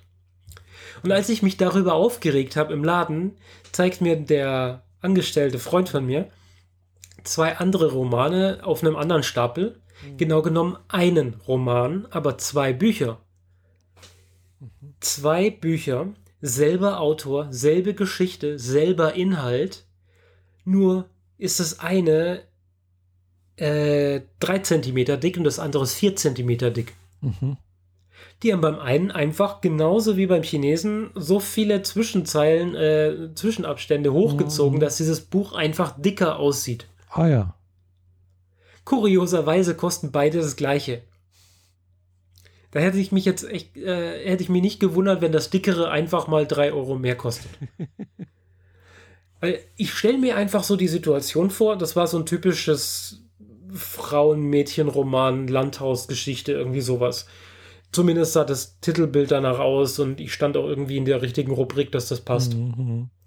Ich stelle mir einfach die Situation vor, Mutter mit Tochter kommen in so einen Buchladen, sind so beide so total verliebt in diese Landhausromane. Mhm. Nichts gegen Landhaus, aber ist nicht mein Ding. Ja. Die Mutter kommt hin, nimmt das eine, eine Buch in die Hand und blättert so rein. Ah, sieht ja interessant aus. Liest so einen halben Absatz. Hey, Tochter, guck mal, das sieht interessant aus. Tochter kommt her, greift sich das Buch, blättert. Und dann halten sie beide Bücher nebeneinander und merken so, Moment, hier stimmt was nicht. Welches ist denn jetzt das Richtige? Mhm. Ja. Hat das eine mehr Inhalt? Ist das eine ungekürzte Version? Und ich sehe mich beide schon am Infotresen stehen und fragen, was ist denn hier der Unterschied? Ey, die, die, dieser Buchmarkt ist sowas von kaputt. ja. Du weißt aber nicht, welcher, welcher Verlag das jetzt war.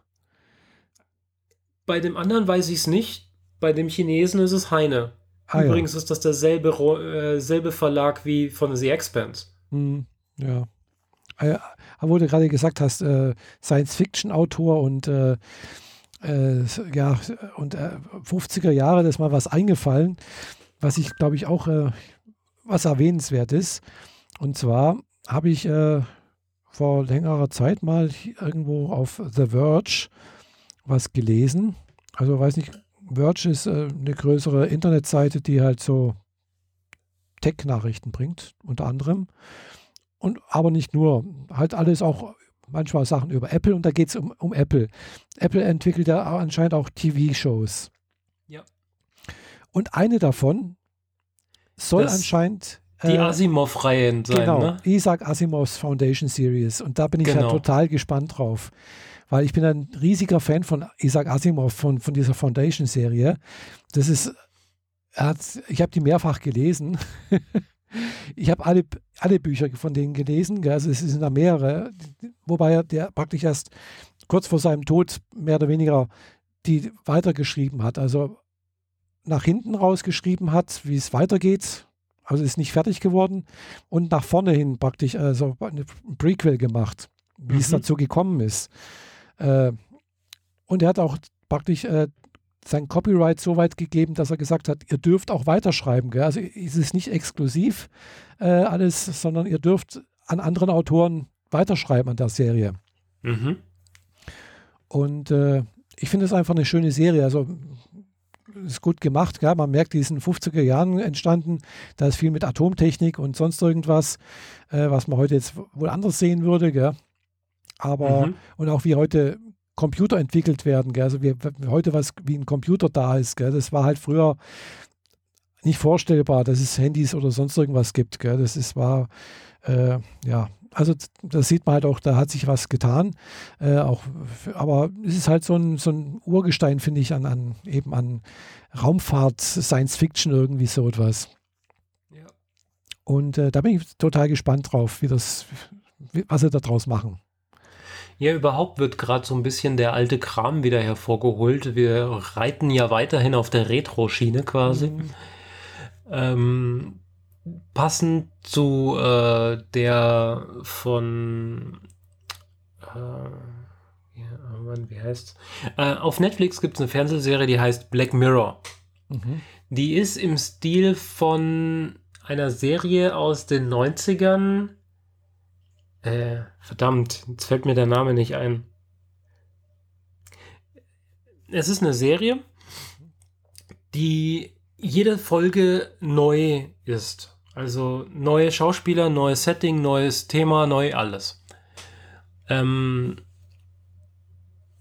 und wird je, be beschäftigt sich jedes Mal mit, konkret mit irgendeinem technologischen Thema meistens. Äh, manche mögen Black Mirror sogar äh, technologiefeindlich empfinden. Mhm. Und passend zu dieser Serie brauchte Amazon natürlich auch was und hat Electric Dreams umgesetzt.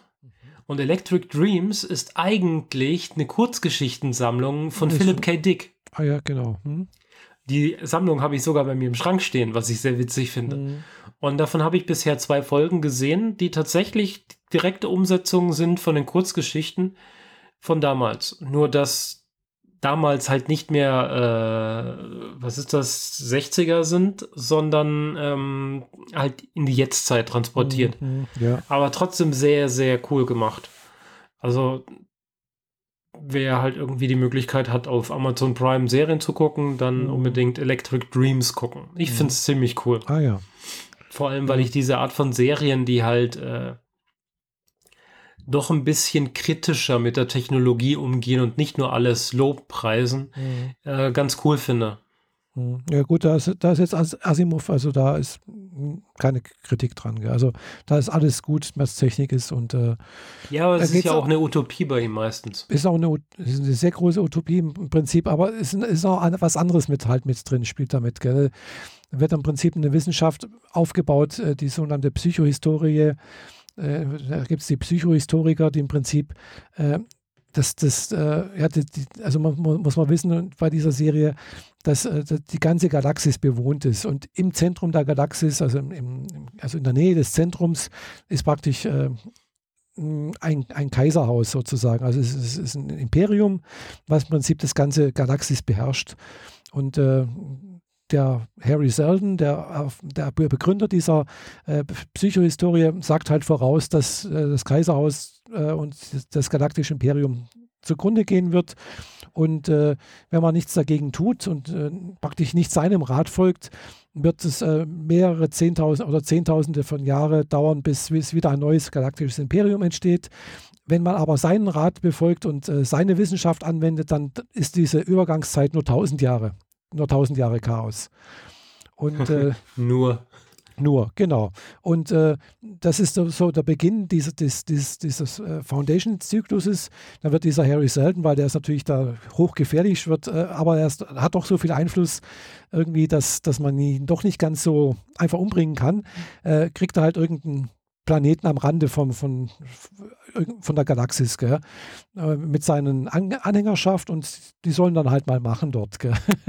Und äh, die gehen dann halt, werden dann praktisch ausgesiedelt und äh, ja, da ist halt nichts auf dem Planeten erstmal. Gell? Da ist, ist, ist Wüstland, sonst irgendwas, aber die sind halt alles hochtechnologische, also es sind halt kluge Köpfe, die im Prinzip aus nichts was machen können.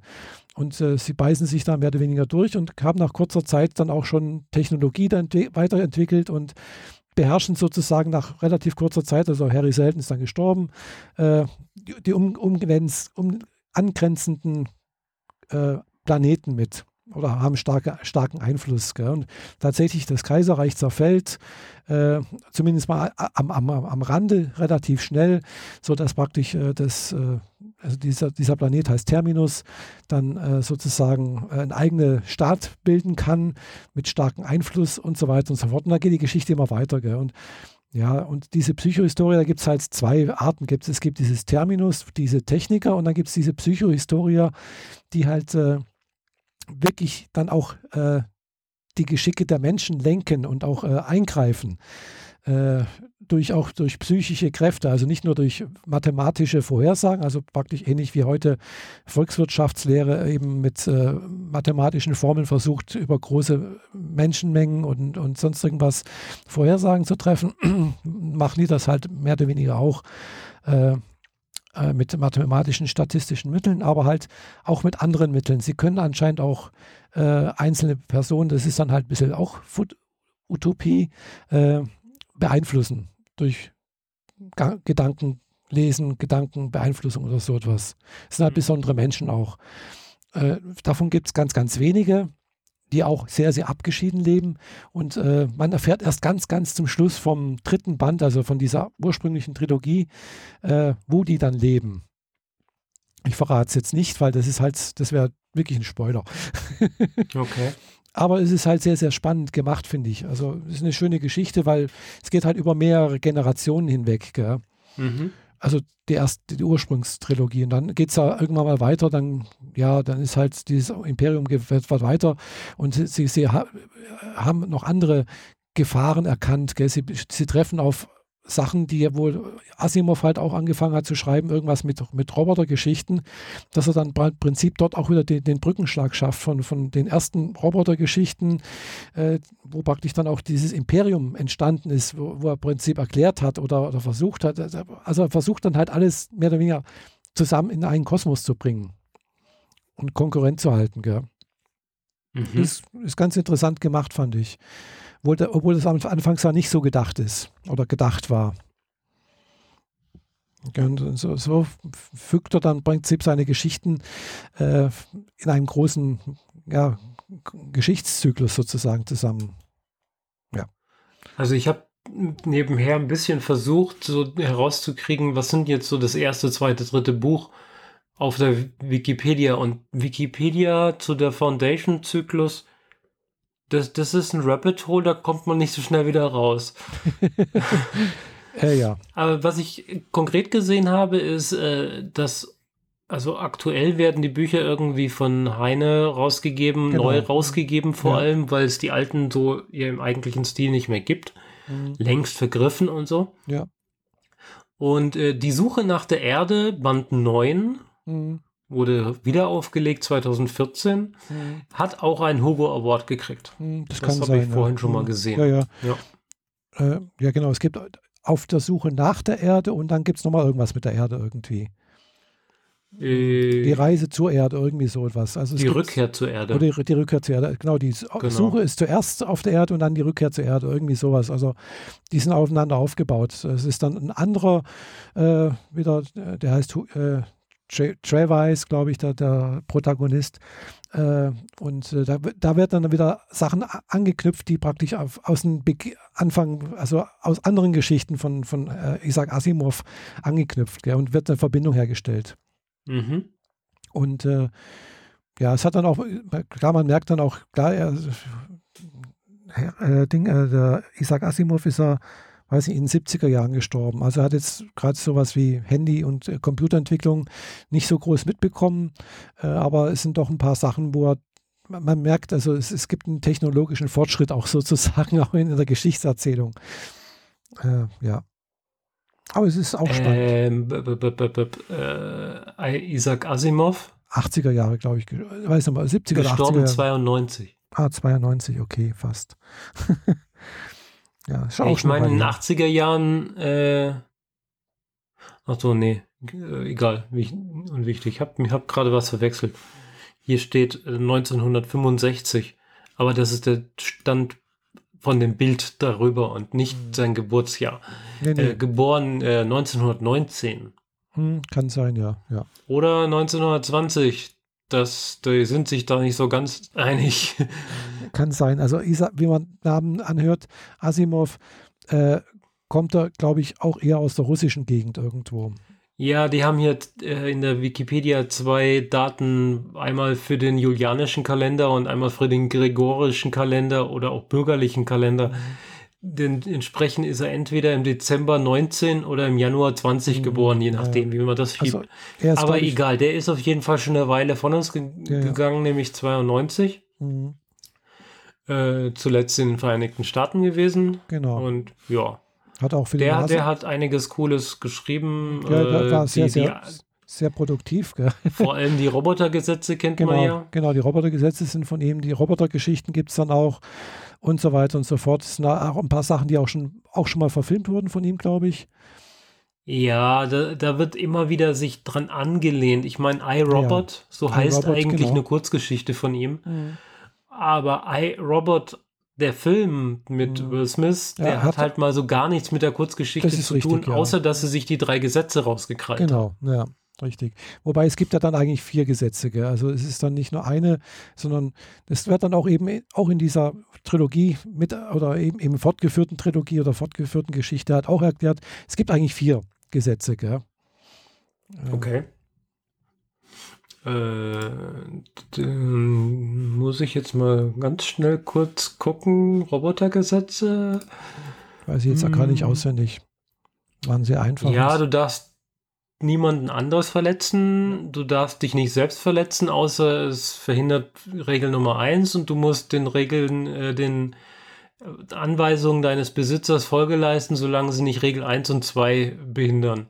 Genau. Immer so basierend aufeinander. Mhm. Aber wenn du sagst, es gibt eine vierte Regel, dann weiß ich ja, davon nichts. Nulltes Gesetz, genau. Was? Nulltes Gesetz? Ja, hier steht es da. Hier in den Romanen Der Aufbruch zu den Sternen und das Galaktische Imperium wurde ergänzend das nullte Gesetz abgeleitet und die anderen drei entsprechend modifiziert. Ein Roboter darf die Menschheit nicht verletzen oder durch Passivität zulassen, die Menschheit zu Schaden kommt. Okay. Das heißt also, ein Roboter muss dann auch im Prinzip für die Menschen vorausschauend handeln, damit die Menschheit sich selbst nicht schadet. Ah, das ist also die Grundlage für Skynet. äh, nein, das wird dort äh, irgendwo anders. Gell? Skynet ist schon ein bisschen was anderes. Gell? Das war dann, äh, denke ich, also wenn man das bei Term Terminator sieht, gell? das war ja dann genau das Gegenteil eigentlich. Äh, aber wenn man sich dann halt. Und es gibt nochmal neue Gesetze, sehe ich hier gerade. Kann sein, ja. Es gibt nochmal vier Gesetze, die sind die neuen Gesetze. Ein Roboter darf keinen Menschen verletzen. Roboter ist verpflichtet, mit Menschen zusammenzuarbeiten, es sei denn, diese Zusammenarbeit stünde im Widerspruch zum ersten Gesetz. Ich nehme mal an, wenn man das durch diverse Übersetzungen jagt, kommt man irgendwann bei dem raus, was du vorher gesagt hast. Und ein Roboter muss seine eigene Existenz schützen, solange er dadurch nicht in den Konflikt mit dem ersten Gesetz gerät. Und hier gibt es ein viertes Gesetz, hat die Freiheit zu tun, was er will, es sei denn, er würde dadurch gegen die erste, zweite und dritten Gesetze verstoßen. Mhm. Ja. Das gibt ihm mehr Freiheit. Ja, das ist richtig, ja. Äh, wobei halt eben hier das nullte Gesetz von, von äh, hier äh, Isaac Asimov, finde ich, ist halt einfach noch äh, ein Ticken stärker. Also äh, also man muss halt wirklich die, die Geschichte lesen, da wird es auch genau erklärt, warum und weshalb. Und da ist ein, da, er trifft also der, der Trey Weiss, der halt eben die Erde sucht, trifft am Ende halt eben auf, auf einen Roboter, der auf, auf ganz am Anfang von, von äh, Isaac Asimov schon auftaucht. Gell? Das ist im Prinzip auch so ein Superroboter, der halt im Prinzip schon seit mehreren tausend Jahren existiert. Also nicht immer der gleiche, aber halt, er hat es halt geschafft, sein, sein Gedächtnis immer weiterzuentwickeln, immer weiterzugeben, von einem Roboter zum anderen. Äh, und, und der greift tatsächlich auch bewusst nach dem nullten Gesetz in die Geschichte der Menschheit ein. Gell? Mhm und äh, fragt halt auch Travis zum Schluss irgendwo, wohin soll die Richtung gehen? Ich kann das nicht entscheiden. Gell? Also ich bin an meine Robotergesetze gebunden und sonst irgendwas. Ich sehe zwar die Gefahren und sonst irgendwas, aber letztendlich äh, wird dann halt gefragt, äh, soll es jetzt eben in Richtung zum Beispiel der Beeinflussung der Menschen und sonst irgendwas äh, von den und den gehen oder soll es eben in eine andere Richtung gehen? Also da geht es dann halt auch ein bisschen um, um psychische äh, geistige Fähigkeiten und sowas und Zusammenarbeit und, und wie die das gestalten soll. Gell? Also es gibt ja da mehrere Möglichkeiten und Trevise wählt dann einen dritten Weg sozusagen. Okay. Und äh, eben das Besondere an diesem Roboter ist, er kann halt eben auch mh, hm, die die Psyche von Menschen beeinflussen und auch lesen. Mhm. Und äh, kann, mit Gedankenbeeinflussung sozusagen. Und äh, das macht er dann auch äh, bei diesem Treffen, wo dann im Prinzip entschieden wird, äh, alle Parteien haben das Gefühl bekommen, es geht nach ihren Willen weiter. Äh, sie haben einen guten, guten Stand erreicht, sozusagen, haben, sie haben sozusagen gesiegt. Gell? Äh, Nigel Weiss weiß halt eben, dass er, was, was er gewählt hat und wie es weitergeht. Okay. Und das ist weder das eine noch das andere gewesen. Mhm. Ja. Hm. Muss man. Ich erinnere mich nur noch an eine Geschichte, ich kann sie aber nicht mehr genau zuordnen, entweder zu Asimov oder zu Philip K. Dick. Mhm. Ein Roboter, der bei seinem Herrn ist und da so Haushalt und Gedöns macht und dem das irgendwann zu blöd ist, sich selbst in eine Kiste steckt und an jemand anders schickt. Mhm. Ich bin mir nicht ganz sicher, ob er dabei vorher seinen vorherigen Besitzer tötet oder das eben nicht tut. Und dieser Roboter taucht halt immer wieder bei jemand Neuen auf und äh, man erkennt halt dadurch, dass er eigentlich einen eigenen Willen und ein eigenes Wollen und so weiter hat.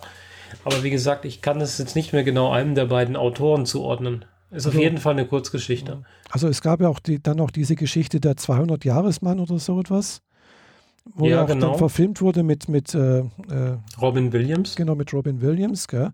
Die beruht, glaube ich, auf, auf eine Geschichte von Isaac Asimov, wenn mich nicht alles täuscht. Ja, die, der beruht im Endeffekt auch auf Ich, der Roboter. Kann sein, ja. Genau wie iRobot, den schon erwähnten mit Will Smith. Ähm, aber die wurden dann äh, künstlerisch von den Drehbuchautoren und so weiter so weit umgemodelt, dass nicht mehr viel vom ursprünglichen. Film übrig blieb. Wie gesagt, oder der ursprünglichen Geschichte. Mhm, iRobot habe ich selber noch nicht gelesen, gell? Äh, weil wie gesagt, so Robotergeschichten interessieren mich eigentlich nicht so sehr. Äh, also, die also, Oldschool-Roboter-Geschichten sind schon ziemlich cool. Also diese Roboter-Geschichten an sich interessieren mich nicht. Also wie gesagt, bei dem, äh, also bei der Foundation-Trilogie an sich stößt man erst gar nicht auf, auf Roboter, tauchen gar nicht auf. Gell? Das kommt mhm. erst dann später. Ja. Da, wo er dann praktisch eben diese Verbindung, diese Verknüpfung herstellt, der Isaac Asimov zu seinen ersten Robotergeschichten. Macht er eben diesen Brückenschlag über diese Roboter sozusagen. Aber in der Foundation-Trilogie äh, ist gar nichts mit Robotern, null. Es kommt erst äh, auf der Suche nach der Erde, kommt das dann hoch. Ah, okay. Und dann, da wird dann auch eben erklärt, die treffen dann eben auf eine Zivilisation, die halt bisher eben nicht in diesem galaktischen Imperium war, sich abgesondert hatte, äh, aber auf, auf Roboter gebaut war. Die dann auch noch als Besonderheit Hermaphroditen waren, also geschlechtlich gesehen äh, weder Mann noch Frau waren. Äh, die also durch äh, genetische Manipulation sich weiterentwickelt haben oder selbst manipuliert haben sozusagen. Mhm. Äh, und sehr, sehr abges abge abgeschieden gelebt haben. Also auch so abgeschieden, dass jeder, der dort gelebt hat, hatte einen Haufen an Robotern um sich herum. Mm, also er hat halt dann versucht eben auch zu erklären, warum eben genau diese eine Kultur hat Roboter und der Rest der Galaxis hat keine Roboter mehr. Ja, und dann wird halt auch eben erklärt, dass es wohl halt da mal einen Konflikt gab und dann irgendwann mal gesagt wurde, nee, die Menschheit muss ohne Roboter auskommen. Äh, das es nicht. Gell? Und die sind die einzigen, die halt aus dieser ursprünglichen Erde noch übrig geblieben sind, sozusagen. Ah, okay. Ja, das, mhm. das ist dann irgendwie diese Geschichte von Sol Solarium oder irgendwie sowas. Oder nee, Aurora heißt das. Genau, Aurora, Aufbruch zu den Sternen. Das ist da dieser Brückenschlag zu diesem Roman praktisch äh, wo praktisch die, die Nachfahren von dieser Aurora da, äh, von diesem Ding da sind. Habe ich auch noch nicht gelesen, Aurora, weil wie gesagt, das ist auch so eine, eine Geschichte, wo halt auch um, um, um, Roboter geht, Zivilisation. Welche Auswirkungen hat das, wenn jetzt halt eine Zivilisation ganz stark roboterlastig wird und mm, ja und so weiter und so fort anscheinend. Ja. Ja, da, da kann man sich beliebig tief einlesen. Also wie gesagt, äh, genug Material. Äh, Isaac Asimov war sehr, sehr mh, mm, produktiv, hat sehr viele Romane und sehr viele Kurzgeschichten, vor allem auch Kurzgeschichten geschrieben. Gell? Also äh, ist im Prinzip in den, in 30er, 40er Jahren irgendwie sowas, also ganz, ganz besonders halt in den 50er Jahren ganz, ganz viel geschrieben halt. Ja. Also die, die wichtigen drei Romane, die zur Foundation-Trilogie gehören, und das ist wohl das, was Apple dann tatsächlich verfilmen will in irgendeiner Variante, ist der Tausendjahresplan, Genau, das ist die der galaktische Geschichte. General Genau, der und alle Wege führen Nach nach, Trantor. Trantor. Genau. Hm. Und der galaktische General ist auch ein Buch, für das er einen Hugo gekriegt hat. Hm, Kann sein, ja. Also wie gesagt, Also, das ist ja. die Trilogie an sich, diese drei Bücher sind eigentlich gar nicht mal so sehr dick. Gell? Es wird zwar heute gesagt, es ist eine Trilogie, es waren wohl auch mal drei Bücher oder in den 50er Jahren, wo das rausgekommen ist, war das wohl dann auch ein Buch, jeweils ein einzelnes, aber inzwischen werden die halt immer einzeln zusammen verkauft. ja, die heutzutage drucken sie einfach enger und machen die Blätter dünner und machen dann so eine Trilogie in einem Buch. Ja, wie gesagt, auch von der Erzählung her ist es, mh, es ist einfach relativ einfach. Also es ist, hat keine große Tiefe eigentlich, so, wie wie soll ich sagen, sprachlich ges- gesehen ist es einfach sehr einfach erzählt. Es hat einen sehr einfachen Erzählrhythmus, finde ich. Mhm. Äh, also es ist nicht anspruchsvoll zu, zu lesen, finde ich. Aber äh, und der, der Isaac Asimov zumindest in den ersten Romanen dort äh, geht auch sehr schnell durch. Gell? Also er, es geht hau hauptsächlich um die Geschichte. Gell? Er, er schmückt das nicht irgendwie noch aus mit, mit dies und jenes. Und man macht da noch irgendwo, und wie sieht das aus und was fühlt jemand und sonst irgendwas. Das, das ist alles irgendwie fast Beiwerk. Es wird ganz straight die, die Geschichte erzählt, um was es geht eigentlich. Gell? Und das das, ist schon fast eine, eine äh, Fließtext geschriebenes Geschichtsbuch, Ja, so ungefähr kann man fast sagen. wo ab ja. und zu mal ein Charakter auftritt und ein paar Sätze sagen darf. Ja, so ungefähr, weil es kommen mehrere Hauptcharaktere in diesen drei Romanen, also vor, die dann halt auch wieder, weil es, es wird eine, praktisch eine, eine Zeitraum von 500 Jahren oder sowas abgedeckt, gell? Ja, Also so die da Hälfte- kannst du halt nicht mit Einzelcharakteren spielen, weil Nee, 500 Jahre sind wie viele Generationen? ja, ja, Irgendwie genau. Also man hat dann schon 150 irgendwie so- Generationen. Also es werden schon einzelne Charaktere gut aus, also so weit ausgebildet, dass man irgendwo ein Gefühl von denen hat, gell? Das, das schafft er schon. Äh, aber die sind dann halt, was weiß ich, äh, ein halbes Buch weiter wieder weg, weil sie halt, ja klar, die ist- sind halt auch alt geworden und gestorben, so zu weit, zum Beispiel. Ja. Hm. Äh, und dann kommt da jemand anderes und der beruht sich dann, beruft sich dann wieder auf den Vorgänger eventuell und kann dann sagen, ja, damals Harry Selden hätte das vielleicht heute so gemacht und bla bla bla. Wobei Harry Selden immer noch öfters mal auftaucht, weil er, er taucht in einer Zeitkapsel als Hologramm gelegentlich auf. Also er hat dann irgendwie durch diese Psychohistorie halt berechnet, an, an gewissen Zeitpunkten müsste eigentlich was passieren. Und äh, wenn da praktisch die Krise bewältigt wurde, taucht er auf und hat dann, sagt dann auch, da ist dies und jenes passiert und ihr habt euch wahrscheinlich für diesen jenes entschieden. Äh, und Mhm. dann äh, und wünscht dann allen wieder gut viel Glück und äh, bis zur nächsten Krise sozusagen. Gell? Und da taucht er Okay. per Mal auf. Okay, krass. Ja, das ist so, so die Geschichte und das finde ich spannend gemacht irgendwie. Also ich habe das damals echt gerne ge gelesen. Ja. Bin gespannt auf die Serie. Ja, ich auch. Also wenn, wenn die bei, bei Apple rauskommt und man die kaufen muss, dann würde ich mir die auf alle Fälle kaufen. Ja. Und Jetzt haben wir Apple ganz schön, ganz schön Abriss gemacht. Und sie nehmen ja auch ganz schön viel Geld in die Hand. Gell? Also jetzt nicht nur für die eine Serie, sondern für ein paar andere ja wohl auch. Gell? Und äh, anscheinend habe ich da irgendwie die Zahl von einer also Billion Dollar, also eine Milliarde Dollar gelesen, was sie da in die Hand nehmen für äh, die Serien, die sie da produzieren wollen. Ist ja nicht nur diese. Also, ach so, ja, okay, dachte schon 100 Millionen pro Folge, das wäre schon sehr nee, krass. Nee, nee. Also das sind ja mehrere, äh, die, was sie da bauen, also da machen wollen und. Aber ich muss mal Ja. gerade gucken, was das noch Aber war. apropos Serien, die gemacht werden für Portale. Hm. Mir kam heute eine Empfehlung äh, vorbeigespült. Ich weiß nicht, ob das schon länger darum liegt. Gibt jedenfalls die ersten zwei Folgen kostenlos auf YouTube. Mhm. Von YouTube produziert. Also ein YouTube-Original. Äh, Cobra Kai. Sagt mir nichts. Cobra Kai ist der Dojo, wo die bösen Jungs trainiert haben aus Karate Kid. Aha. Und die, ich habe noch nicht durchgeguckt, das habe ich in der Mittagspause gerade gesehen und die ersten 15 Minuten geguckt. Und da geht es im Endeffekt um diesen blonden Typen aus äh, Karate Kid 1, der am Schluss diesen Hauptkampf mit äh, LaRusso hat und von diesem äh, Kranich-Technik den Fuß dann ins Gesicht kriegt und, Mhm. und umfällt, Ja. wie es mit diesem Typen 30 Jahre später weitergeht. Ah. Inzwischen ziemlich abgehalftert, hat äh, also so, der schmeißt halt zwei Scheiben Schinken in eine Pfanne und äh, macht da irgendwie noch Ketchup dran und isst es, hat also keine vernünftige Versorgung zu Hause. Ist eigentlich sowas wie ein Hausmeister, könnte man sagen. Aber so einer, der halt zu den, zu irgendjemanden hinfährt und dann hier mal einen Fernseher aufhängt, da mal die Regenrinne sauber macht, so diese Art. Und äh, irgendwie, also die Situation, die ich noch mitgekriegt habe, war, dass er in so einer Luxusvilla für eine Frau den Fernseher aufhängen sollte und in dem Raum auf beiden Seiten ist genau gespiegelt eine Tür. Also wenn du zu der einen Wand guckst, ist rechts eine Tür und links eine freie Wand. Und wenn du dich um 180 Grad drehst, hast du wieder links eine Wand und rechts eine Tür. Und er geht da halt rein, kriegt gesagt, machen Sie den Fernseher an die Wand und dann montiert er den Fernseher an die Wand und die Dame meint natürlich, ist die falsche Wand.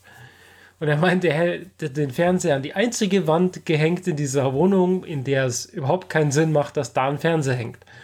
Und daraufhin wird er wohl gefeuert und ich könnte mir vorstellen, dass es dann halt dann mit dieser Dojo-Geschichte weitergeht. Wie heißt, Aber wie heißt die Serie? Cobra Kai, also Cobra Ah, und- Cobra Kai. Ach ja, ich sehe es hier. Zehn Genau. Folgen sind da. Und ich habe gesehen, dass YouTube zumindest die ersten zwei kostenlos zur Verfügung stellt zum Gucken. Hm. Soweit ich das gesehen habe, nur auf Englisch. Ja, Ich habe allerdings nicht viel mehr gemacht. Ich habe das nur auf dem Handy ganz kurz an mir vorbeihuschen sehen. Ja, das ist in Englisch hier. FSK 12 steht hier dran. Mhm. YouTube Originals. Also ich starte gerade das auf YouTube.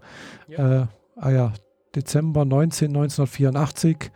Al Valley Under 18. Genau, das startet mit dem Genau. Rückblick auf den Kinofilm von damals Mhm. und zeigt den ganzen Kampf Ah ja, ja.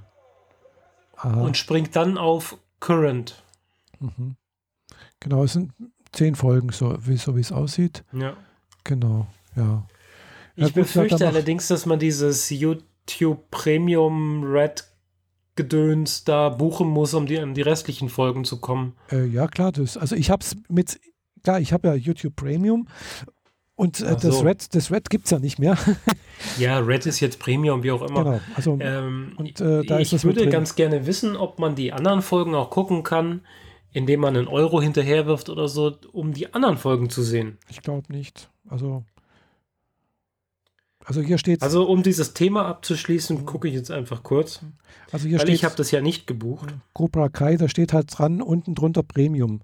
Also da, wo Premium drunter steht, ist halt wahrscheinlich, du musst Premium-Kunde sein, um das sehen zu können. Äh, und wo, es- nicht drunter steht, äh, unter Orig- Originals, da haben die ja extra jetzt eine Kategorie, äh, Mhm. kannst du auch umsonst angucken. Ja, genau, steht bei den ersten beiden steht daneben Premium kostenlose Folge und Premium YouTube Premium Punkt Punkt Punkt. Und jetzt klicke ich das einfach mal an. Äh, krieg jetzt da eine Vorschau. Ah, und die wollen YouTube Premium abonnieren. Mhm. Klar. Ähnlich wie bei Netflix auch, gell? Ja, ich Also- sehe halt jetzt diese Vorschau und die geht Beziehungsweise- 1,30, 1,40. Beziehungsweise jetzt auch bei anderen Anime- äh, äh, Streaming-Portalen, da wird da oftmals dann auch, äh, was weiß ich, die erste Folge der Staffel auf YouTube äh, kostenlos und dann heißt, wenn du es weiterhin angucken willst, schließ ein Abo bei so und so ab. Gell? Mhm. Ja, aber es gibt tatsächlich auch hier einige Sachen, die nicht Premium sind. Ja, klar. Wir haben halt einiges produziert und Ja, machen das ähnlich wie Netflix, schmeißen halt ein paar Sachen für Umme raus und den Rest musst du halt kaufen. genau. Aber mir wäre es lieber, ich würde da einen Euro hinlegen und kann die, die Folge gucken, statt dieses Besch ist eine Abo. Ja, aber wie Auf gesagt, das es, ich halt absolut keine Lust habe. ja, es hat halt den Vorteil, du hast auch, die Werbung ist weg. Also da ist alles ohne Werbung dann. Und äh, ja, YouTube, äh, also nicht YouTube, sondern YouTube Music ist mit dabei und es ist auch noch Google Play Music mit dabei. Ja, ich weiß, dann kannst du vor allem, was interessant ist, du kannst halt ein Video anmachen und dann die App in den Hintergrund schicken und der Ton läuft weiter. Genau, du kannst Was auch sagen, bei Musikvideos total gut ist oder wenn du halt irgendwie so einen Talk dir anhören willst, Mhm. wo aber die Kamera die ganze Zeit nur ein Gesicht zeigt, ohne Slideshow, ohne irgendwas. und vor allem du kannst halt auch sagen, ich möchte jetzt zum Beispiel, also wenn du Premium bist, kannst du auch sagen, ich möchte zum Beispiel die Folge YouTube in der YouTube-App herunterladen und sie mir Ja. später anschauen. Genau, für unterwegs. Das geht dann auch. Genau. Also, das soll jetzt keine Werbung für YouTube sein. Wir Nee. haben einfach jetzt nur mal die Punkte aufgepackt und eigentlich Also finde ich das alles doof. Denn eigentlich will ich, wenn ich ein Video gucke und die Werbung dann kommt, dass derjenige, der das Video gemacht hat, das Geld dafür kriegt, dass ich die Werbung geguckt habe. Ja, Wenn ich pauschal Geld reinschmeiße, sieht der davon praktisch gar nichts, weil dann kriegen nur die großen Wale, die halt x Millionen Klicks Nee. haben, was. Und der Kleine, der halt 120 Likes hat nach drei Jahren, sieht davon nicht einen Cent. äh, das würde ich jetzt mal nicht sagen. Also YouTube, also klar, die, die, die Partner. Es wird logisch verteilt. Eine Ja. Million zu 100 Klicks. nee, Also kriegt der praktisch einen Cent von meinen 10 Euro. Ja, der kriegt aber auch von, von, den, von den Werbeeinnahmen genauso viel. Also das, äh, also das hat, ich würde mal behaupten, der kriegt nicht weniger. Ja, Das darf mir gerne mal jemand aufschlüsseln, weil davon habe ich nicht genug Ahnung. Aber Ich mein auch nicht, Verständnis sagt mir, wenn ich dem sein Video klicke, dann kriegt der die 100% Werbeerlösen, die Nee, durch mich nicht. da entstanden nee, sind. nee, er kriegt nicht 100 Prozent, er kriegt, er kriegt 60 Prozent der Werbeeinnahmen. Und wer kriegt die restlichen 40? Google, Ja, ja, so war das schon zu verstehen, klar. Ähm, klar. Ich meine nur, immerhin 60 von 100 Prozent. Wenn er jetzt, wenn man diese eine Million da, die, die irgendjemand anders an Klicks einheimst, Aber es geht dann nach Klicks. Also, also, und so werden halt, was weiß ich, von den 10 Euro, die halt im, im Monat verteilt, ver, ver, verteilbar sind, streicht Google einen Teil ein, vielleicht auch 40 Prozent oder 50 Prozent, keine Ahnung. Und der Rest wird es dann auf die Klicks verteilt. Das, was du anguckst. mhm. Und zwar natürlich auch nur auf diejenigen, die halt auch wirklich Partner sind. Gell, wenn du natürlich kein Partner bist bei, bei Google, dann kriegst du, dann kriegt derjenige natürlich auch nichts. na toll. Ja, also das ist klar. Das ist also bei Werbung genauso. Äh, wenn ich jetzt einen Partnerkanal habe oder wenn ich jetzt eben keinen Partnerkanal habe und da läuft Werbung drüber, dann sehe ich so davon nichts. Dann streicht Google 100% ein. Ja. Hm. Also wenn du diesen Partnerstatus nicht mehr hast. Also ich habe Ja. den auf meinem Kanal zum Beispiel nicht mehr. Also doch, ich habe den, ich habe den tatsächlich immer noch. Aber die haben das praktisch demonetarisiert, weil ich brauche, um, um wieder monetarisieren zu können. Also egal, ob ich jetzt äh, per Werbung oder per, per äh, YouTube Premium, brauche ich mindest, mindestens 1000 Abonnenten. Ja, da haben sie praktisch so einen sogenannten Qualitätsfilter eingebaut. Das ist halt jetzt Abonnentenzahl. Und wenn du die 1000 Abonnenten nicht hast, da kriegst du nichts. Selbst wenn du Partner bist. Also, also ich bin halt ein alter Partner sozusagen, alte Partnerin, die halt das noch bekommen hat, den Partnerstatus ohne diese 1000. Das hatten sie mal eine Zeit lang. Da konnte man mit praktisch frisch angemeldet, konntest du Partner werden. Gell? Hast dich angemeldet, hast, bist geworden. Ganz früher war es auch so, da hast du auch mindestens so und so viel tausend Klicks haben müssen, so und so viel Aufrufe, dann hast du einen Partnerstatus gekriegt. Mhm. Gell? Und äh, ich habe mein, mein YouTube-Kanal, der hat halt bloß 500 Abonnenten und dann bin, ist, er, ist er demonetarisiert. Aber es steht immer noch oben drüber Partner. Gell? Also wenn ich, sobald ich über auf die 1000 komme, kann ich, kann ich wieder sagen, monetarisieren, dann kriege ich wieder Geld. Okay. Ja, das ist alles irgendwie komisch. Aber ist halt. Aber gut, selbst, selbst wenn du Partner bist mit 1000 Abonnenten und dann steht daneben halt die, diese eine komische Tussi, die mit ihren, mit ihren äh, Schminktipps mit einer Million Abonnenten, dann kriegt er halt ein Promille davon. Nee, das geht, ich meine, sag mal so, das geht halt nach Klicks. Klar, Ja. dass, dass diejenige, die, die mehr Klicks hat, dass die mehr Geld kriegt, ist klar. Ja, aber wenn, wenn das nicht so wäre, dass, dass die im Verhältnis zueinander stehen müssen, sondern dass ich dieses Video klicke und die Werbe, der Werbeerlös für diesen Klick bei 3 Cent steht oder so, dann soll der Macher von dem Video die 3 Cent kriegen und soll sich die 3 Cent nicht mit allen anderen großen äh, Wahlen auf ich weiß YouTube nicht, teilen müssen. Ich weiß nicht, wie sie das berechnen, weil da gibt es ja eben diese so und so viel Klick pro, äh, pro Klick oder sonst irgendwas. Und das mhm. ist echt wenig, gell, was du da kriegst. Also auch wenn du hier Werbung drauf läuft, und wie gesagt, ich habe ja auch schon mal Auszahlungen bekommen. ich kann das auch nachvollziehen, was, was da so ungefähr, was, was da so ein Klick wert ist. Äh, das dauert halt ewig, gell? Und bis du da mal ein bisschen was zusammenkriegst und bis du da mal ein bisschen eine Auszahlung, also eine Auszahlung kriegt man 50 Euro, nee, 50 Dollar. Also es müssen mhm. 50 Dollar auf deinem AdSense-Konto drauf sein, damit du eine Auszahlung anfordern kannst. So.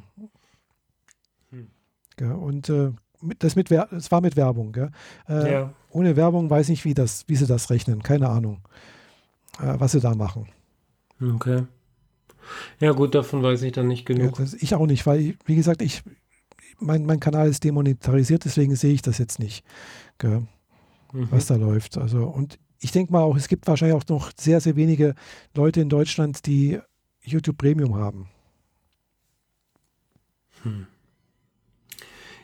Wenn ich so weit bin, dass ich die äh, Folgen gucke, hm. vielleicht kommen sie ja sogar irgendwann mal auf Deutsch, dann äh, klicke ich mir das vielleicht mal. Glaube ich mal nicht. Also YouTube Originals, die sind alle in Englisch und da sind alle ohne Untertitel. Also kannst du die Untertitel einschalten und dann übersetzt das vielleicht auch automatisch. Das geht vielleicht auch. Das habe ich noch nicht ausprobiert. Ich habe mir bisher auf, auf, auf Originals bisher nur eins angeguckt. Äh, und das war tatsächlich hier, wo ich glaube schon mal was erzählt habe oder nicht, weiß es gar nicht mehr. Das war hier diese Vlogumentary, nennt sich das. Mhm. Ja, das war ganz okay. Das war so halt so eine Dokumentation über, und die ist auch frei zugänglich, also da steht nichts unter Premium dran.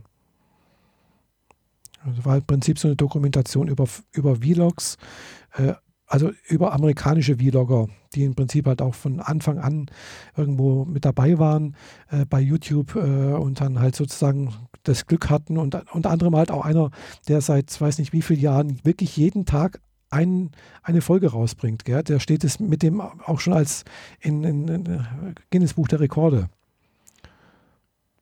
Er hat jetzt zwar nicht, okay. so viel, nicht so viele Aufrufe, also dem, ich habe dem, ich, seitdem folge ich dem halt mal und guck mal, was er so macht. Und er macht halt auch so private Sachen, gell? Äh, aber er ist halt dadurch ein bisschen berühmt geworden und hat halt äh, Anschluss zu einer Band gefunden und bla bla bla und tourt ein bisschen und ja, da gibt es halt so auch so eine, so eine Fangemeinde sozusagen.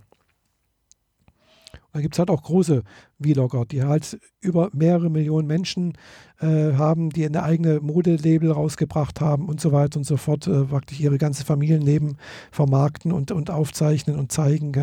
Mhm. Äh, also gibt es halt auch. Gell? Und da denkst du auch, ja, aber es ist halt, das wollen die Leute sehen. Im Prinzip ist es mm, gescriptetes Big Brother. Gell? Also wo bloß ja.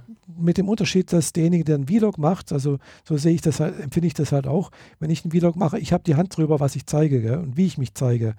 Ich zeige natürlich jetzt nicht alles. Das ist nicht wie bei Big Brother, wo jetzt überall die Kamera hängt und ich praktisch keine Chance habe, dem zu entgehen, sondern ich habe die, die, die, die Möglichkeit, das zu zeigen, was ich möchte. Mhm.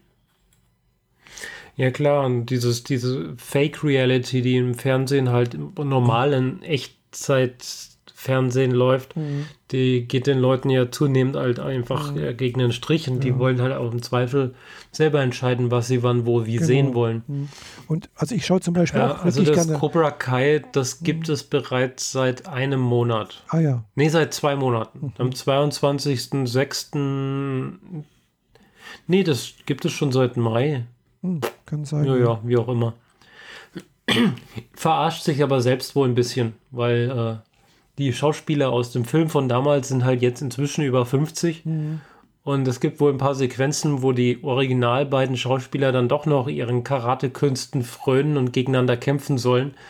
Aber es ist wohl dann doch eher so ein bisschen Action-Comedy für Fans.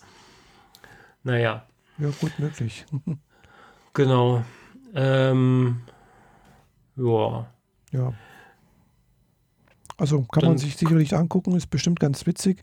Ich, also Karate Kid selbst hat sich ja auch nicht ganz ernst genommen. Also Also wenn man sich das anguckt, ich habe das nie für irgendwie ernst genommen. Also das war schon immer irgendwie ein bisschen so es war 80er. Ja, also es war, es hatte seine witzigen Szenen, aber die Kämpfe und so, die waren schon, die waren bitter ernst. Da, da, die, Ja, die, haben schon, die haben richtig wehgetan, wenn er dem ins Knie reinschlägt und so, was er eigentlich nicht hätte dürfen. Mhm. Aber dafür sorgt, dass er halt im nächsten Kampf dadurch geschwächt startet und Mhm. so später.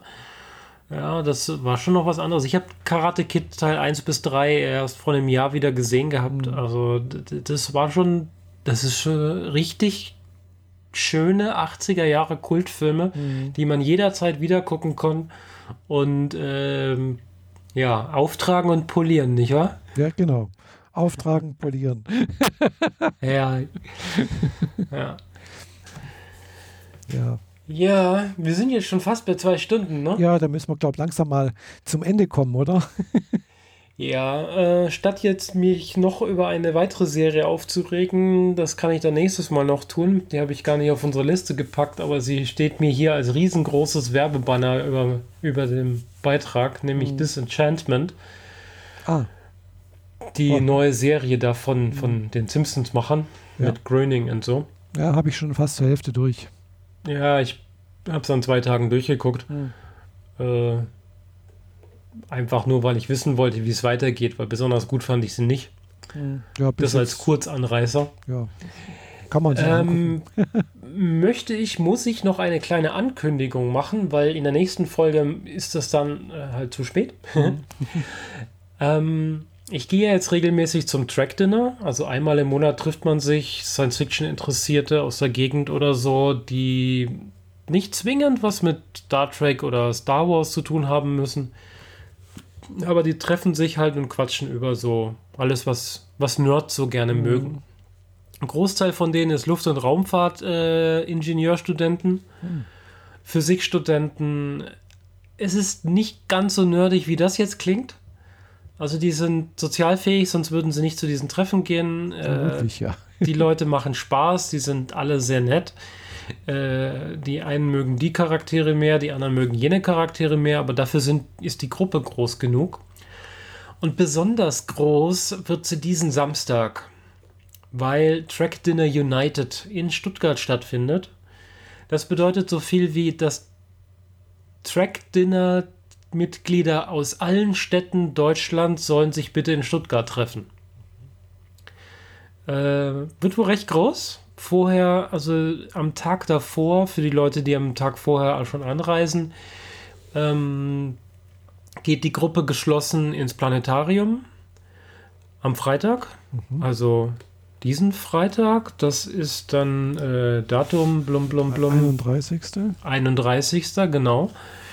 So, wenn ich das richtig gesehen habe, gehen sie am 31. ins Planetarium und am 1., das ist der Samstag, geht es tagsüber ins äh, Mercedes-Benz-Museum und danach ins gemeinschaftlich zum, zum Essen, also zum eigentlichen Dinner nahe im Schlossplatz. Ich habe jetzt gerade nicht auf dem Schirm, welches Restaurant das genau ist, aber das ist, man geht da als große Gruppe hin und ich rede hier von sehr große Gruppe. 30 Leute aufwärts. Wer daran Interesse hat, also egal ob Bodenseeraum, München oder auch aus Leipzig, es gibt hier schließlich Hotels, der möge doch vorbeikommen. Nähere Infos gibt es auf jeden Fall auf Facebook, wenn man nach Track Dinner United guckt.